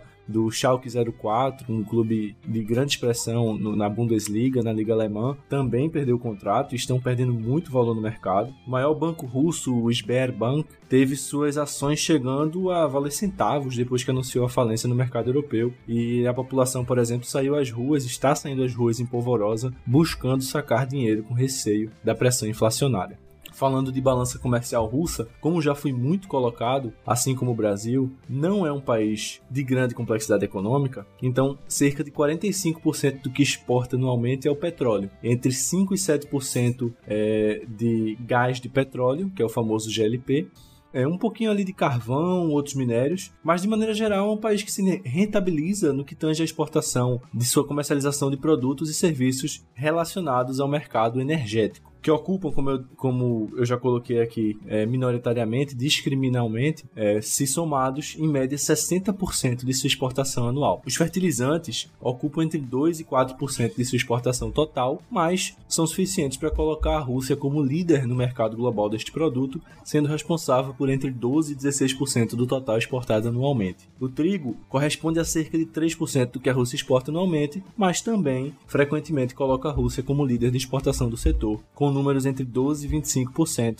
em 2018, é, a Rússia sozinha foi responsável por 26,4% da exportação de trigo no, no, no, planeta. Todos esses dados que eu citei agora são da base de dados internacional BASE, da CEP, que é o principal instituto francês de pesquisa em economia internacional. O Brasil, como também já foi muito dito, provavelmente sofrerá economicamente, principalmente e mais diretamente no que tange a questão destes três produtos que eu não aleatoriamente acabei de citar: fertilizantes, trigo e petróleo e gás, se a gente puder colocar como um produto só. Isto porque o Brasil é disparado um, do, um, um pouco atrás apenas de Estados Unidos e Índia, o maior comprador de fertilizantes no mundo dos quais um quarto, 25%, vem da Rússia. Além de que os produtos do petróleo correspondem a cerca de 15% de nossa exportação, e produtos agrícolas e da pecuária, cerca de 25%. Então, é bem factível colocar que estas pressões da retirada de oferta por parte da Rússia no mercado internacional exercem no mercado brasileiro uma relevante pressão inflacionária nos produtos agrícolas e derivados do petróleo. Do lado da oferta brasileira à Rússia, já fomos de vender muito mais no passado principalmente carne, que diminuiu consideravelmente em 2017, na época da Operação Carne Fraca da Polícia Federal, época em que a Rússia, inclusive, era a quarta maior compradora de carne brasileira, mas hoje não é tanto assim. A Rússia, a Ucrânia, a Bielorrússia, toda aquela região corresponde a cerca de 1% do destino de nossas exportações. Além disso, outros importantes produtos comercializados por Rússia e Ucrânia, produzidos por Rússia e Ucrânia e exportados, são os semicondutores e metais industriais. É, e a guerra e as sanções também exercem pressão no aumento de preço dos produtos da indústria metal mecânica, automobilística, indústria da transformação, nesse, nesse sentido, com esses meios de produção. Do ponto de vista financeiro, a guerra e sanções exigem uma alta aplicação de liquidez é, por parte dos bancos centrais de todo o mundo, para tentar frear essa diminuição de, de, de produto, de produção. Como eu já coloquei várias vezes nesta coluna em episódios passados, era exatamente isso que os bancos centrais não estavam dispostos a fazer este ano, na tentativa de frear a pressão inflacionária decorrente do aumento da liquidez no período pandêmico. Eu acho que a palavra tapering lá do, do Banco Central Americano ficou bastante na, na mente do, do ouvinte do Podnext, aí né, nessa relação econômica. Então, esta injeção agressiva, pelo seu teor teoricamente contracíclico, pode sim gerar ainda maior pressão inflacionária no ano 2022. As sanções têm por intuito, como disse a presidente executiva da Comissão Europeia, a Ursula von der Leyen, impedir os meios da Rússia de se rentabilizar e, portanto, continuar produzindo meios para perpetuar a tão sofrida guerra. Isto vai gerar sim um impacto, principalmente na Rússia e Bielorrússia, que são os principais alvos das sanções, mas também é, nos próprios países europeus como um todo. Por fim, até o que ocorreu e foi anunciado, o mercado global até que tem reagido positivamente em, em, em quesito econômico, claro, é, ao impacto causado pela terrível guerra e, e, suas decorrentes sanções. Mas é importante que a gente continue atento para ver quais são as próximas sanções que já foram pré-anunciadas aí pelos países europeus e, e a, a Estados Unidos e qual é a estratégia política, econômica e militar que a Rússia de Putin vai decidir tomar para que assim possamos continuar a medir e avaliar os impactos econômicos de uma maneira geral. Up next!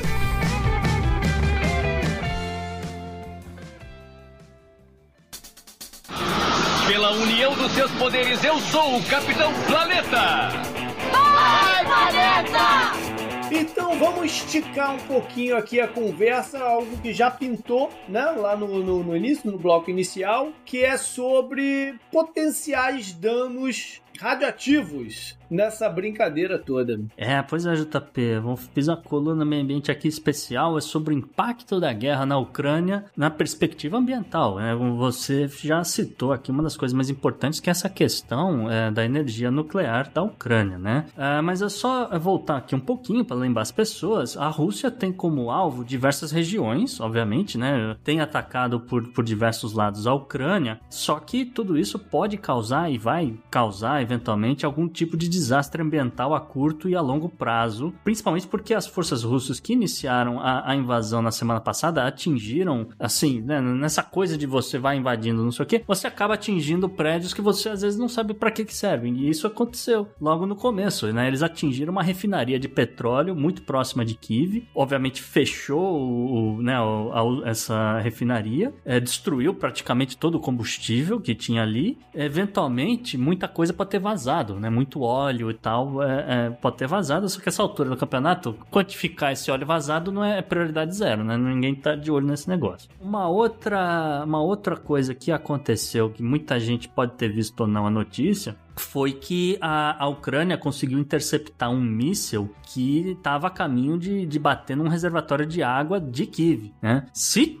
o, o míssil de fato tivesse atingido esse reservatório, ele poderia ter causado graves inundações da capital, né? Mas assim, é, não, não, é, não é. Obviamente que poderia ter né, a água se deslocando tal, poderia matar algumas pessoas afogadas, etc. Mas haveria também uh, algumas perturbações do meio ambiente, porque vale a pena lembrar, né?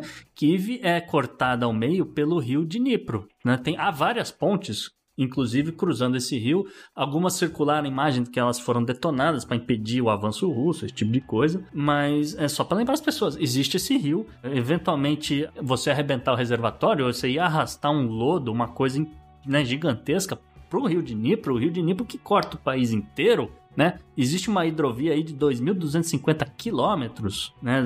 Que basicamente corta o rio, o, esse rio né, inteiro, cortando o país, e, e jogaria esse lodo tal, eh, né, na, na, enfim, de, detonaria a, a vida, a, o ecossistema do, do rio e tal. E obviamente água de rio então é fácil de tratar para você beber depois e tal. Tem esse lado. A Rússia também bombardeou a refinaria de petróleo de Shebel, né, outro, outra usina ao redor de Kiev. Ali causou incêndio e estima-se que esse incêndio tenha causado causado bilhões de dólares em danos ambientais, tá? Esse foi o, o dos, dos, como dizer, o, desses impactos no meio ambiente, esse foi aqui uma, um que eu achei um pouco mais quantitativo, tá?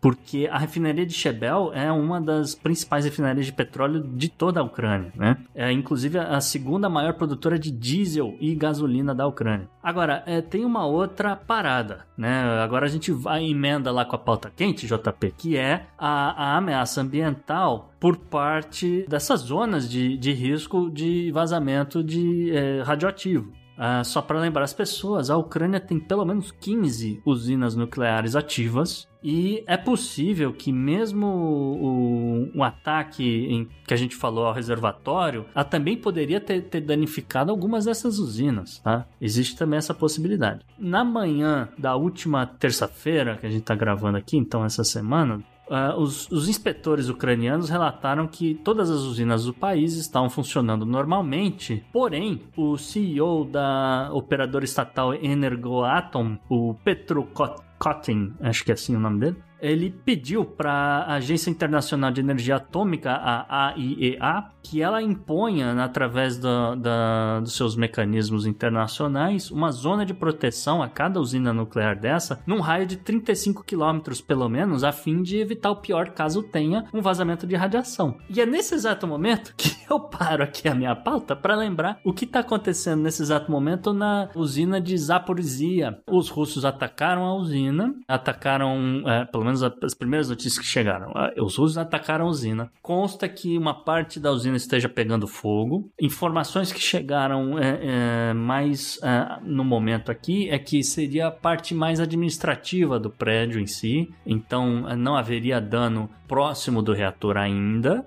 Enfim, os, os inspetores and ocidentais, etc., que estão de olho nesse tipo de coisa, como eu falei, são 15 usinas, pode, o desastre pode ser muito grande, eles apontam que, por enquanto, não notaram nenhum pico de radiação é, desse, dessa usina em particular. É, é, de novo, o que eu falei lá no, no começo, e o Henselman meio que concordou comigo, é, não faz sentido eles quererem um desastre nuclear. Não, não faz sentido. Porque tá, tá, tá ali na, na, na, nas costas dele.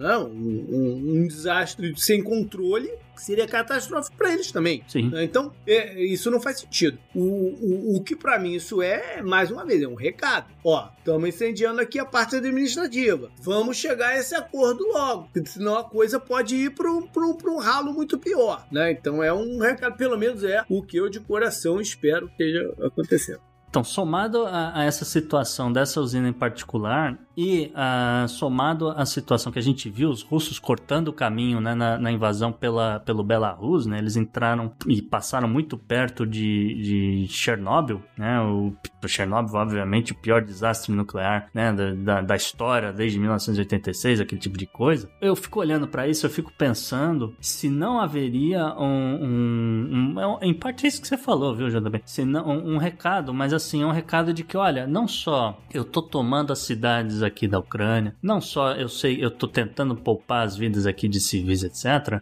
mas eu, quem está controlando esse monte de usina nuclear aqui sou eu. Eu sei para que lado o vento sopra. Eu sei, eu, eu, eu, entendo perfeitamente como funciona cada usina nuclear nesse negócio aqui. O, ele, eu não sei se ele não está querendo colocar a Europa como refém, ou mesmo usar os civis que estão ali como Mas refém. É, é um recado, é um recado de que ele poderia fazer isso. Que é, é um tipo, recado. olha, é, Zelensky assina esse negócio, esse acordo, retifica esse negócio, comunidade internacional endossa a assinatura desse negócio, porque eu vou acabar. Isso pode ficar tudo, muito pior, entendeu? é exatamente. Eu posso acabar com, acabar com esses civis todos, eu posso criar um, um, jeito aqui de ter uma nuvem nuclear que vai passar daqui para lá, Berlim vai parar lá em Londres, entendeu? Uhum. Pode ter alguma coisa assim. Só que ela, ela, ela chega na Rússia também, né? Essa aqui é a parada. Então, é, é, é uma ameaça. É uma, é uma ameaça, ameaça mas que se torna cada dia uma ameaça mais real. Né? Sim. A, é... a, a, cada intensificação do recado, ela se torna uma, uma ameaça mais real. Porque aquela coisa, a partir do momento que o Putin se tornou esse párea do mundo, né? O mundo inteiro cancelando a Rússia, cancelando os contratos, cancelando, tirando marca daqui, marca dali, que toda hora aparece uma empresa nova tirando alguma coisa da Rússia. A partir do momento que você fala que você é párea, o Putin. Expulso, expulsos da Copa do Mundo. Expulsos da Copa do Mundo, expulsos da Fórmula 1, isso e aquilo. O Putin pode falar: ah, eu sou párea do mundo, então eu vou dar um motivo para eu ser párea de fato. Entendeu? É isso que a gente fica assim. Epa. Exatamente. As mensagens se tornam cada vez mais perigosas. É aquela coisa do, do Game of Thrones, né? Que o, o, o Tyrion fala pro Jon Snow: Você é um bastardo, não se, não se esqueça disso, seja um bastardo mesmo. Né? É isso aí. Up next. Up next.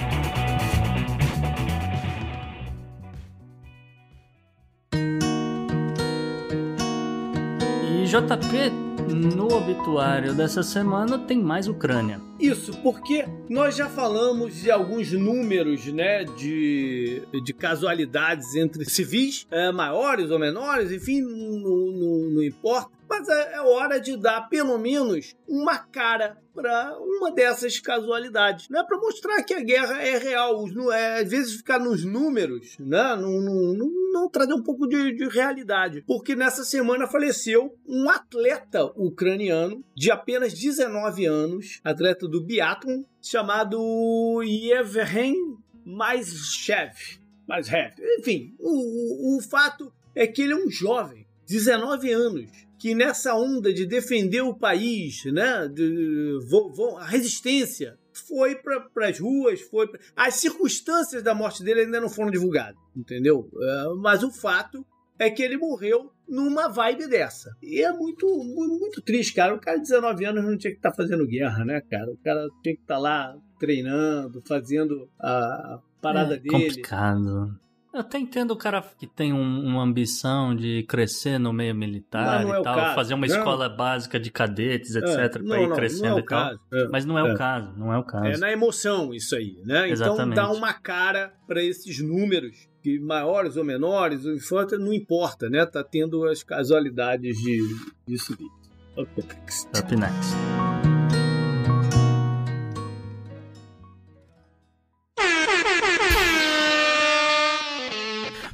Runs naked through a dairy farm? Florida man, Florida man. Who never fears any bodily harm? Florida man, Florida man. Ah, não, Gustavo. Até no Florida Man, Até no Florida Man tem Rússia, JP. Você não vai acreditar nessa situação. Olha só. O Florida Man dessa semana ele veio da municipalidade de Flagler em Palm Coast, né? Porque supostamente ele estava dirigindo o seu carro e ele atravessou um, um sinal daquele de, de, de pare, né? Um stop, sem, sem ter parado, obviamente. E ele estava dirigindo a 80 km por hora numa zona cujo limite máximo era de 50. Isso, informações da delegacia local. Só que de acordo com a filmagem, né, do body cam, né, aquela câmera que fica no delegado e tal, o nosso Florida Man começou a dar uma infinidade de desculpas porque que ele tava com pressa, JP. Então ele, ele começou a falar, né, coisas do tipo, olha, não tô conseguindo tirar meu carro aqui do, do modo esportivo, talvez eu tenha que levar numa oficina e tal, então no- eu acelero um pouquinho, o carro vai, aí vá, bate 80 muito fácil, né, aquela coisa. Ele também é, tentou argumentar que ele viu um outro carro chegando, ele ficou com medo de que poderia ter uma colisão, entendeu? Então ele falou, ai meu Deus, tá- Uhum. vai bater, vou sair, né, aquela coisa. Aí ficou nessa de inventar desculpa e nada, e o guarda, né? O guarda não, o delegado, aquela coisa, ficou lá só, É. só sorrindo, né? E anotando tudo que ele precisava. Até que um determinado momento, JP, depois É. de muito tentar em vão, o nosso Florida Man chamou o delegado de lado. Olhou na- nos olhos do guarda e falou assim: Tudo bem, seu, seu guarda, eu vou contar a verdade. E o delegado até parou o que ele estava fazendo para ouvir. E o Florida Man disse: Estou enlouquecendo. Acabo de descobrir que Vladimir Putin disse que vai lançar uma bomba atômica contra o mundo. Eu estava tentando voltar para minha casa para descobrir o que está acontecendo. Palavras do Florida Man. e aí, guarda? O guarda riu, né?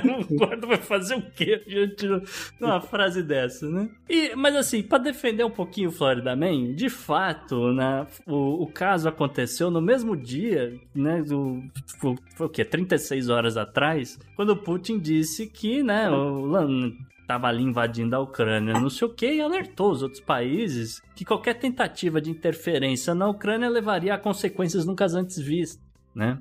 Inclusive que dias depois do Florida Man ter sido parado no trânsito, o, o, o Putin realmente falou lá pro ministro da defesa russo, né, o chefe de Estado-Maior das Forças Armadas, para ele subir o nível das forças de dissuasão nuclear, que é o equivalente né, nos Estados Unidos aos DEFCON, né, as pessoas devem conhecer às vezes de jogos e de filmes, né, DEFCON 1, DEFCON 2, DEFCON não sei o quê. A Rússia tem o mesmo sistema, vai de 4 a 1, geralmente esse nível fica em torno de 4, que é o mais baixo, o Putin mandou subir, né? Subiu pro nível 3, né? Ele ainda tá longe de ser, por exemplo, o nível 2 ou nível 1, que é, é- é preparado para o combate e 1 é lançamento iminente, esse tipo de situação, Uhum. né? É claro que não colou a desculpa do Florida Man, JP. Era muita cara Não, de mas- pau, cara. Mas valeu tentativa. Acho que valeu tentativa. Você achou que Eu valeu tentativa? Eu achei. De qualquer forma, a Florida também foi multada por excesso de velocidade e por não o- né, e, por ultrapassar um sinal de pare. Tá certo. Up next. Up, né?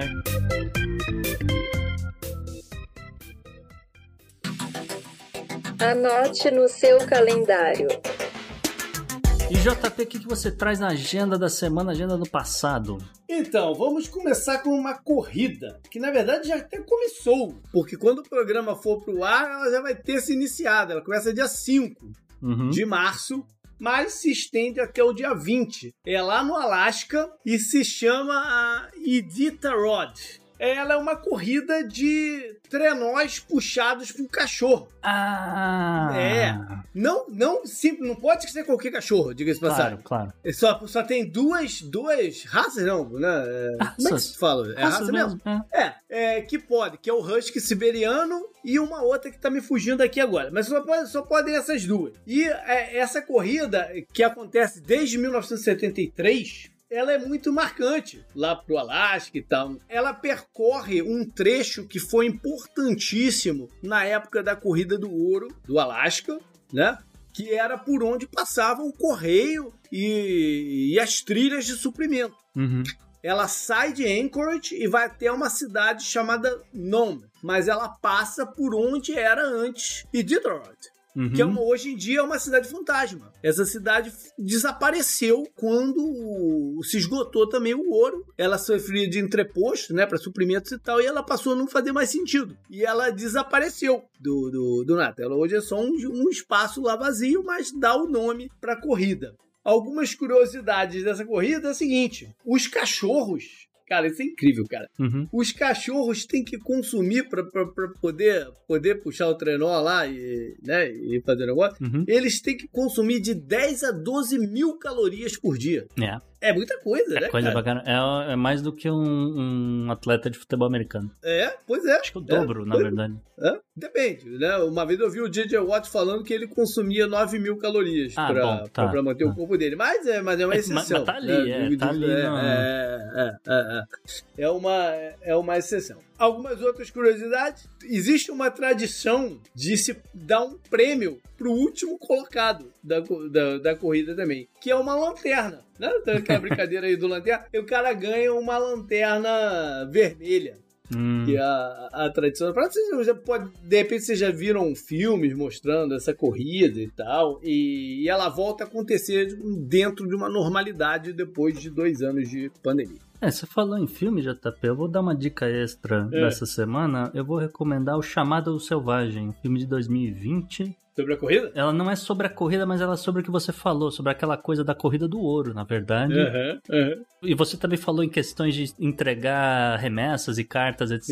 E, e tem isso no filme, tá? Inclusive a corrida, ela comemora justamente a passagem de um, de um, de um suprimento bem específico que foi um serum. Serum é, é- é o que? É de vacina, é Caramba. Rapaz. composto, né? Que era para ser usado no combate à difteria. Ah, um ingrediente E- ativo, você diz? Um, Ok. É, um ingrediente ativo, isso aí. Um ingrediente Tá. ativo que era para o combate à, dif- à difteria, que foi importante para minimizar as mortes ali na região e, e tudo mais. É, então, é, é baseado no, no livro, um livro antigo pra caramba, do, do É. Jack London, tem quase 100 anos que ele publicou o livro, é, de mesmo nome, né, chamado Selvagem.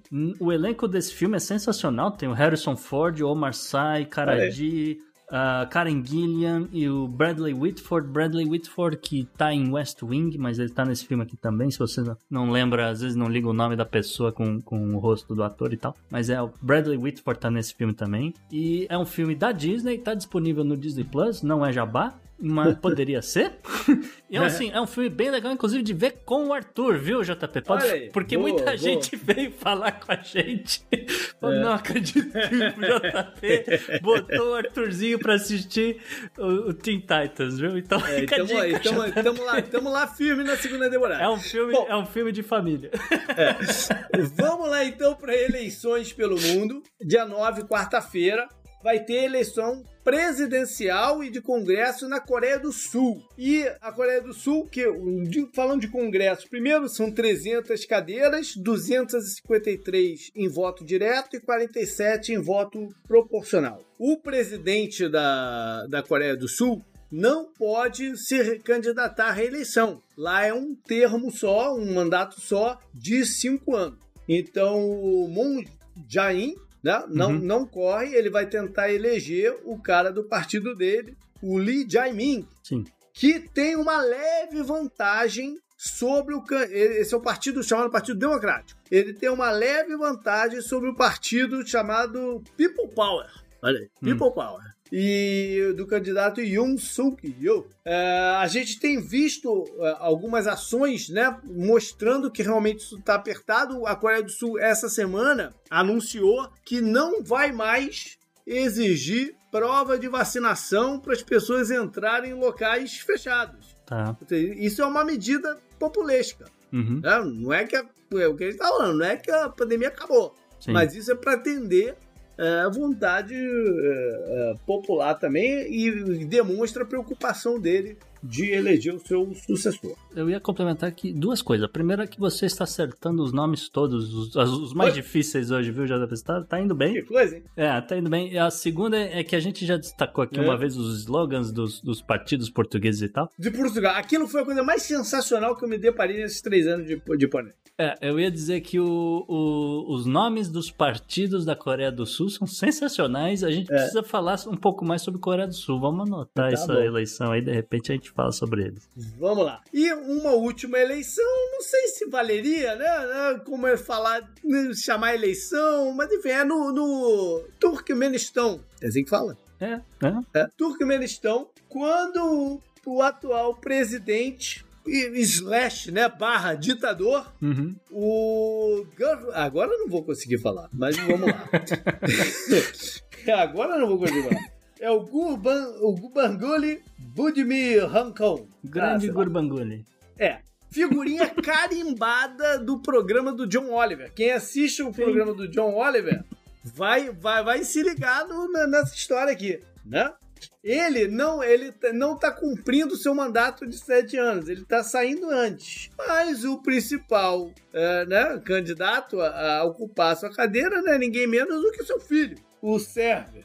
Ou seja, é uma eleição que todas as últimas que aconteceram não passaram no crivo internacional de eleições livres e, e justas. É, é mais uma né, passada de bastão mesmo encenada. Uhum. Vamos lá então à agenda da semana que vem um pouco nesse clima de guerra, clima né, envolvendo Rússia e tal. Não, não, não fui pro lado mais leve e de curiosidade. Vamos lá. Vamos começar com 8 de março de 1917, quando greves e protestos em Petrograd, que é a atual, antiga e atual, né, São Petersburgo, na Uhum. Rússia, marcaram que é considerado o marco inicial da Revolução de Fevereiro, que vai dar início e, e- e se concluir na Revolução Russa. Uma semana depois, o ah, abdicaria do, do trono, né? E, e as coisas andariam numa velocidade é, grande. Quem quer entender por que, que a Revolução de Fevereiro foi em março, assista um videozinho do Tucano, no meu humilde opinião, que ele fala sobre calendário georgiano, juliano e russo. Mas é porque tem um gap de aí de 10 dias ou 15 dias, não sei, entre o nosso calendário e o calendário russo lá da época. Março 9, 1945. Aí já estamos falando de Segunda Guerra Mundial. E foi quando os Estados Unidos fez um bombardeio massivo. A gente falou né, lá na guerra sobre os russos não estarem bombardeando Kiev ou outras cidades da, da, da Ucrânia. Os Estados Unidos fez um bombardeio massivo em Tóquio nesse dia. Foram dois dias, 48 horas pesadas. Eles calculam que eles tenham jogado 2 mil toneladas de bombas incendiárias na Palme Uhum. para queimar mesmo Tóquio. Na Palme eu acho que ainda não tinha entrado aí na, na, na convenção de, Sim. de armas né, é, impróprias né, nessa nem época, mas Sei nem se já É. tinha a convenção, né? Essa que é a Pois verdade. é, provavelmente nem tinha, mas não deixa de ser uma coisa pesada, né? Um- um- uma atitude eh, forte dos Estados Unidos que queria eh, encerrar a guerra a qualquer custo. Calcula-se também que uma área de 18 milhas quadradas, alguma coisa assim, tem um queimado, enfim, Puta, 130 36 quilômetros mais É. ou menos. 35. Cento e- né? 130 mil civis É. mortos. É. Bota em contexto com o que está acontecendo na Ucrânia, né? A gente tende a ser um pouco seletivo, né? Tá trazendo até para o assunto atual, a gente tende a ser um pouco seletivo no que que se escandaliza ou não, né? Se você for Uhum. considerar o que aconteceu. Teve até um tweet muito interessante essa semana com uma foto de, um, de, um- de uma bomba caindo e um menino correndo. Putz. E o tweet e o tweet estava dizendo assim: opa, ufa, não se preocupa não, isso não é na Ucrânia, é no Iêmen. É. né? É. A gente tende a ser um pouco seletivo com o que, que a gente se choca, com o que, Uhum. que a gente se escandaliza, e alguma parada como essa aqui ajuda às vezes a botar em, em perspectiva. É, e só pra fazer uma equivalência, né, JP? Você É. tá falando aí de Napalm, etc.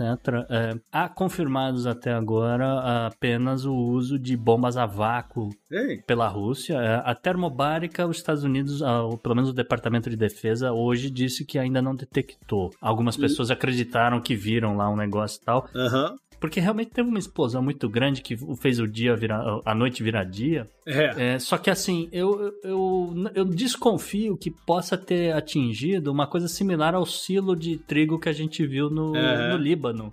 Achei Ah. que o, o- o- tudo ali que formou, achei muito parecido. Teve gente que falou munição tal, não sei o que, mas eu olhando ali pela região, região agrícola e tudo, eu fiquei pensando, pô, será que não pode ser É. um silo tal? Enfim, com relação à bomba de vácuo, ela faz exatamente isso que você tá ouvindo. Ela vai explodir na área, vai subir uma coluna de ar, né, pra cima e tal, Uhum. e aí num raio grande, que nem você falou aí, 35 quilômetros e tal, vai matar as pessoas sufocadas, porque não vai ter ar. Pois é. E lembrando E, que. obviamente é russos- ilegal. Obviamente é, É, ilegal. o- os russos também não estão usando armas químicas nesse momento, coisa que eles usaram na Sim. guerra da Chechênia. Sim, Não? sim, sim. Então, vale a pena destacar isso também. Uhum. Por fim, 10 de março de 1933 foi quando foi é inaugurado, mas aberto o primeiro campo de concentração, o Dachau. Uhum. Esse campo, na- naquele momento, ele, ele que fica um pouquinho ao sul de Munique, né? A, a área onde é, Hitler e companhia, né, floresceu e tal, ele serviu como prisão para é, oponentes políticos. A maioria comunistas e tal. Ainda não, ainda não era nesse primeiro momento. Esse campo foi inaugurado semanas após o Hitler assumir como chanceler, né? uma iniciativa que ficou a cargo do Himmler. E, enfim, os presos políticos eram mandados para lá. Dachau não foi um campo de extermínio, porque depois ele passou né, a brigar todo mundo. Né? É, Ele, ele era um campo de trabalho forçado e, e era um complexo de campos, né? Mas não foi es- essencialmente um campo de extermínio. A galera, para ser exterminada, era movida para outro, outros campos. Né? E ele vai ser então liberado, o pessoal liberado, no dia 29 de abril de 1945. Ou seja, ele ficou ativo aí por 12 anos. JP Breaking News. Só, é uma ligeira mudança, talvez ou não, mas eu entendo que seja uma ligeira mudança do que a gente viu sobre o Brasil nessa guerra. Saiu no Diário da União, o Diário Extra. Uma portaria interministerial do, do Ministério da Justiça e, jun, conjunto com o Ministério de Relações Exteriores, dispõe a concessão de visto humanitário aos nacionais ucranianos e aos apátridas que tenham sido afetados ou tiveram que se deslocar por conta da situação do conflito na Ucrânia. Então tá aí, o Brasil vai ajudar refugiados, cara.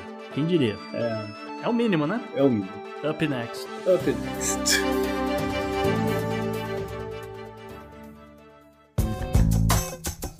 Esse eu recomendo pra você. JP, a dica da semana sobrou pra você. Ah, beleza. Eu, eu, eu- primeiro eu tenho que lamentar que eu tenho lido pouco. Eu andei comprando um monte de livro, não sei nem porquê, já que eu tô lendo pouco. É A sempre assim. question- A Francine até me questionou isso semana passada. Mas eu vou dar então a dica de uma série também que eu vi há pouco tempo, a primeira temporada. Eu vi apenas a primeira temporada. Porque eu tava muito na, na pegada de é, Su- Succession, né? Que eu já elogiei aqui várias vezes.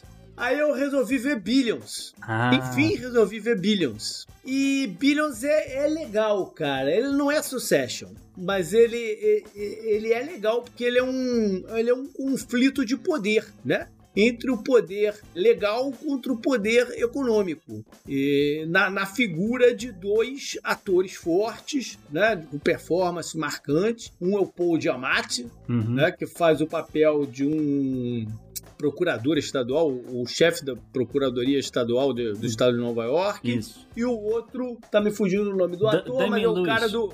É, é o cara do. Damian Lewis, é o cara do, do Band of Brothers, né? Uhum. Que, que é o dono de uma. de uma trader, né? De uma. Empresa de investimento. uma empresa de investimentos altamente especulativa Uhum. né? Um, De um cara risco, de é. muita Uhum. grana, de, de avaliação de risco e tal, não sei o quê.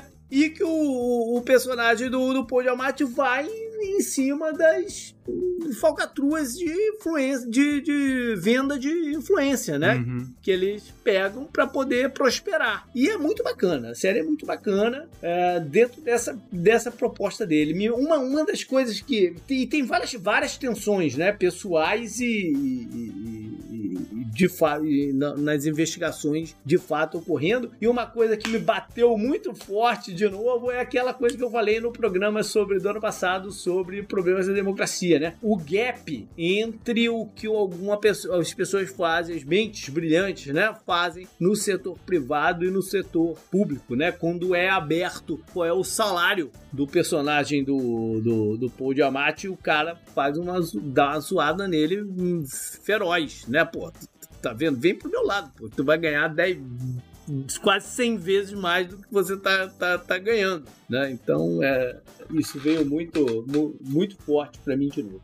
Então, beleza, foi isso o programa, galera. Antes da gente encerrar, queremos agradecer algumas pessoas que foram lá. Eu, eu tô devendo colocar aí, rapaz. Eu tô devendo colocar o Pix lá no website, cara. Eu falei que ia fazer isso e não fiz. Mas vou colocar nesse fim de semana. Mas uma galera mandou contribuições pra gente, né, Gustavo? É isso, JP. Então, só agradecer a todo mundo que faz essa, vamos dizer, uma doação, uma contribuição voluntária. Vamos agradecer aqui eh, o Rodrigo Nagata, o Éder Murari e o Patrick Opa. de Souza.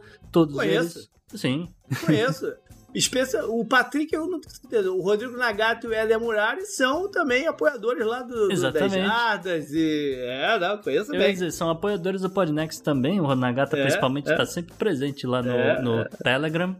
É, então, é, fica aí o registro pra- da galera que, assim, a comunidade do Telegram tá aumentando. É É, isso. felizmente, a gente tá conseguindo aí mais assinantes e tal. A gente tá muito perto de, de, de bater a meta, né, JP? Mas Uhum. a gente ainda precisa de um pouco mais de pessoas. Chega junto. Isso. Vamos lá pro confidencial. E ah, então é isso. Mas se você quiser mandar mensagem pra gente, trocar ideia por outros lados, também tem o e-mail que é o contato arroba e tem também as mídias sociais. Atenção agora, porque tem acho que a que você já sabe, que é o JP underline Miguel, mas também tem o Tem o Alerta Underline Podnext JP, que é a nova conta que a gente criou, porque muita gente queria, quer receber notícias também, quer acompanhar a gente, que a gente vem aqui fazer esses comentários e tal. Então é, surgiu uma necessidade da gente adaptar um pouco essa situação, então a gente pede para as pessoas seguirem o arroba Alerta Underline E é por Podnext. lá que se conversa com o Gustavo, né? Agora Exatamente. pelo, Estarei pelo por lá. Twitter. Estarei Mas por lá. também tem os, tem os outros, né? Que você também conhece. Quais são? É claro, é, você segue, obviamente, o podcast em si no arroba o Podnext. A gente tá é, criando conteúdo específico pro Twitter e tal. Então as pessoas essa semana, JP, acho que você não, não sei Uhum. se viu ou não, mas as pessoas votaram quem foi a personagem do mês de fevereiro. Olha. E a gente acha que pode anunciar, porque eu já tenho o resultado aqui na minha tela. E quem é? É Barbada, quem você acha que é? De fevereiro? É. Lembrando que encerrou no programa passado. É Putin? A Putin, obviamente. Ah, não É, tem como não tinha como não É. ser o Putin. É. Ele, ele recebeu 91,7% dos votos. O Alberto Fernandes recebeu 4,2%. O Mark Cuban ficou empatado com os príncipes britânicos em último lugar. Podia ser estilo Big Brother essa votação, ser pra eliminar. Vamos eliminar o Putin. É, Opa, brincadeira, brincadeira, brincadeira com a galera que tá ouvindo aí. Brincadeira, brincadeira. Valeu, Bom. Abraço pra galera da FSB. É Eu não respondo pelo que o JP fala, hein? É, então fiquem ligados, fiquem ligados nesses conteúdos extras que tem saído nas redes sociais, como a gente falou, na arroba o Podnext, o, o arroba alerta underline Podnext, e no Instagram também você segue o arroba Podnext, e lá você vai encontrar, por exemplo, os clips das tweets, que é nas lives que a gente tem feito na Twitch, JP. Uhum. Tem, vão, vão começar a sair por lá também. É, logo mais você tem que aparecer na Twitch, inclusive. Tem uma, alguma hora sim, deixa passar a época do draft da NFL. Exatamente. É isso, galera. Valeu, um abraço e até a próxima. Beleza, até mais.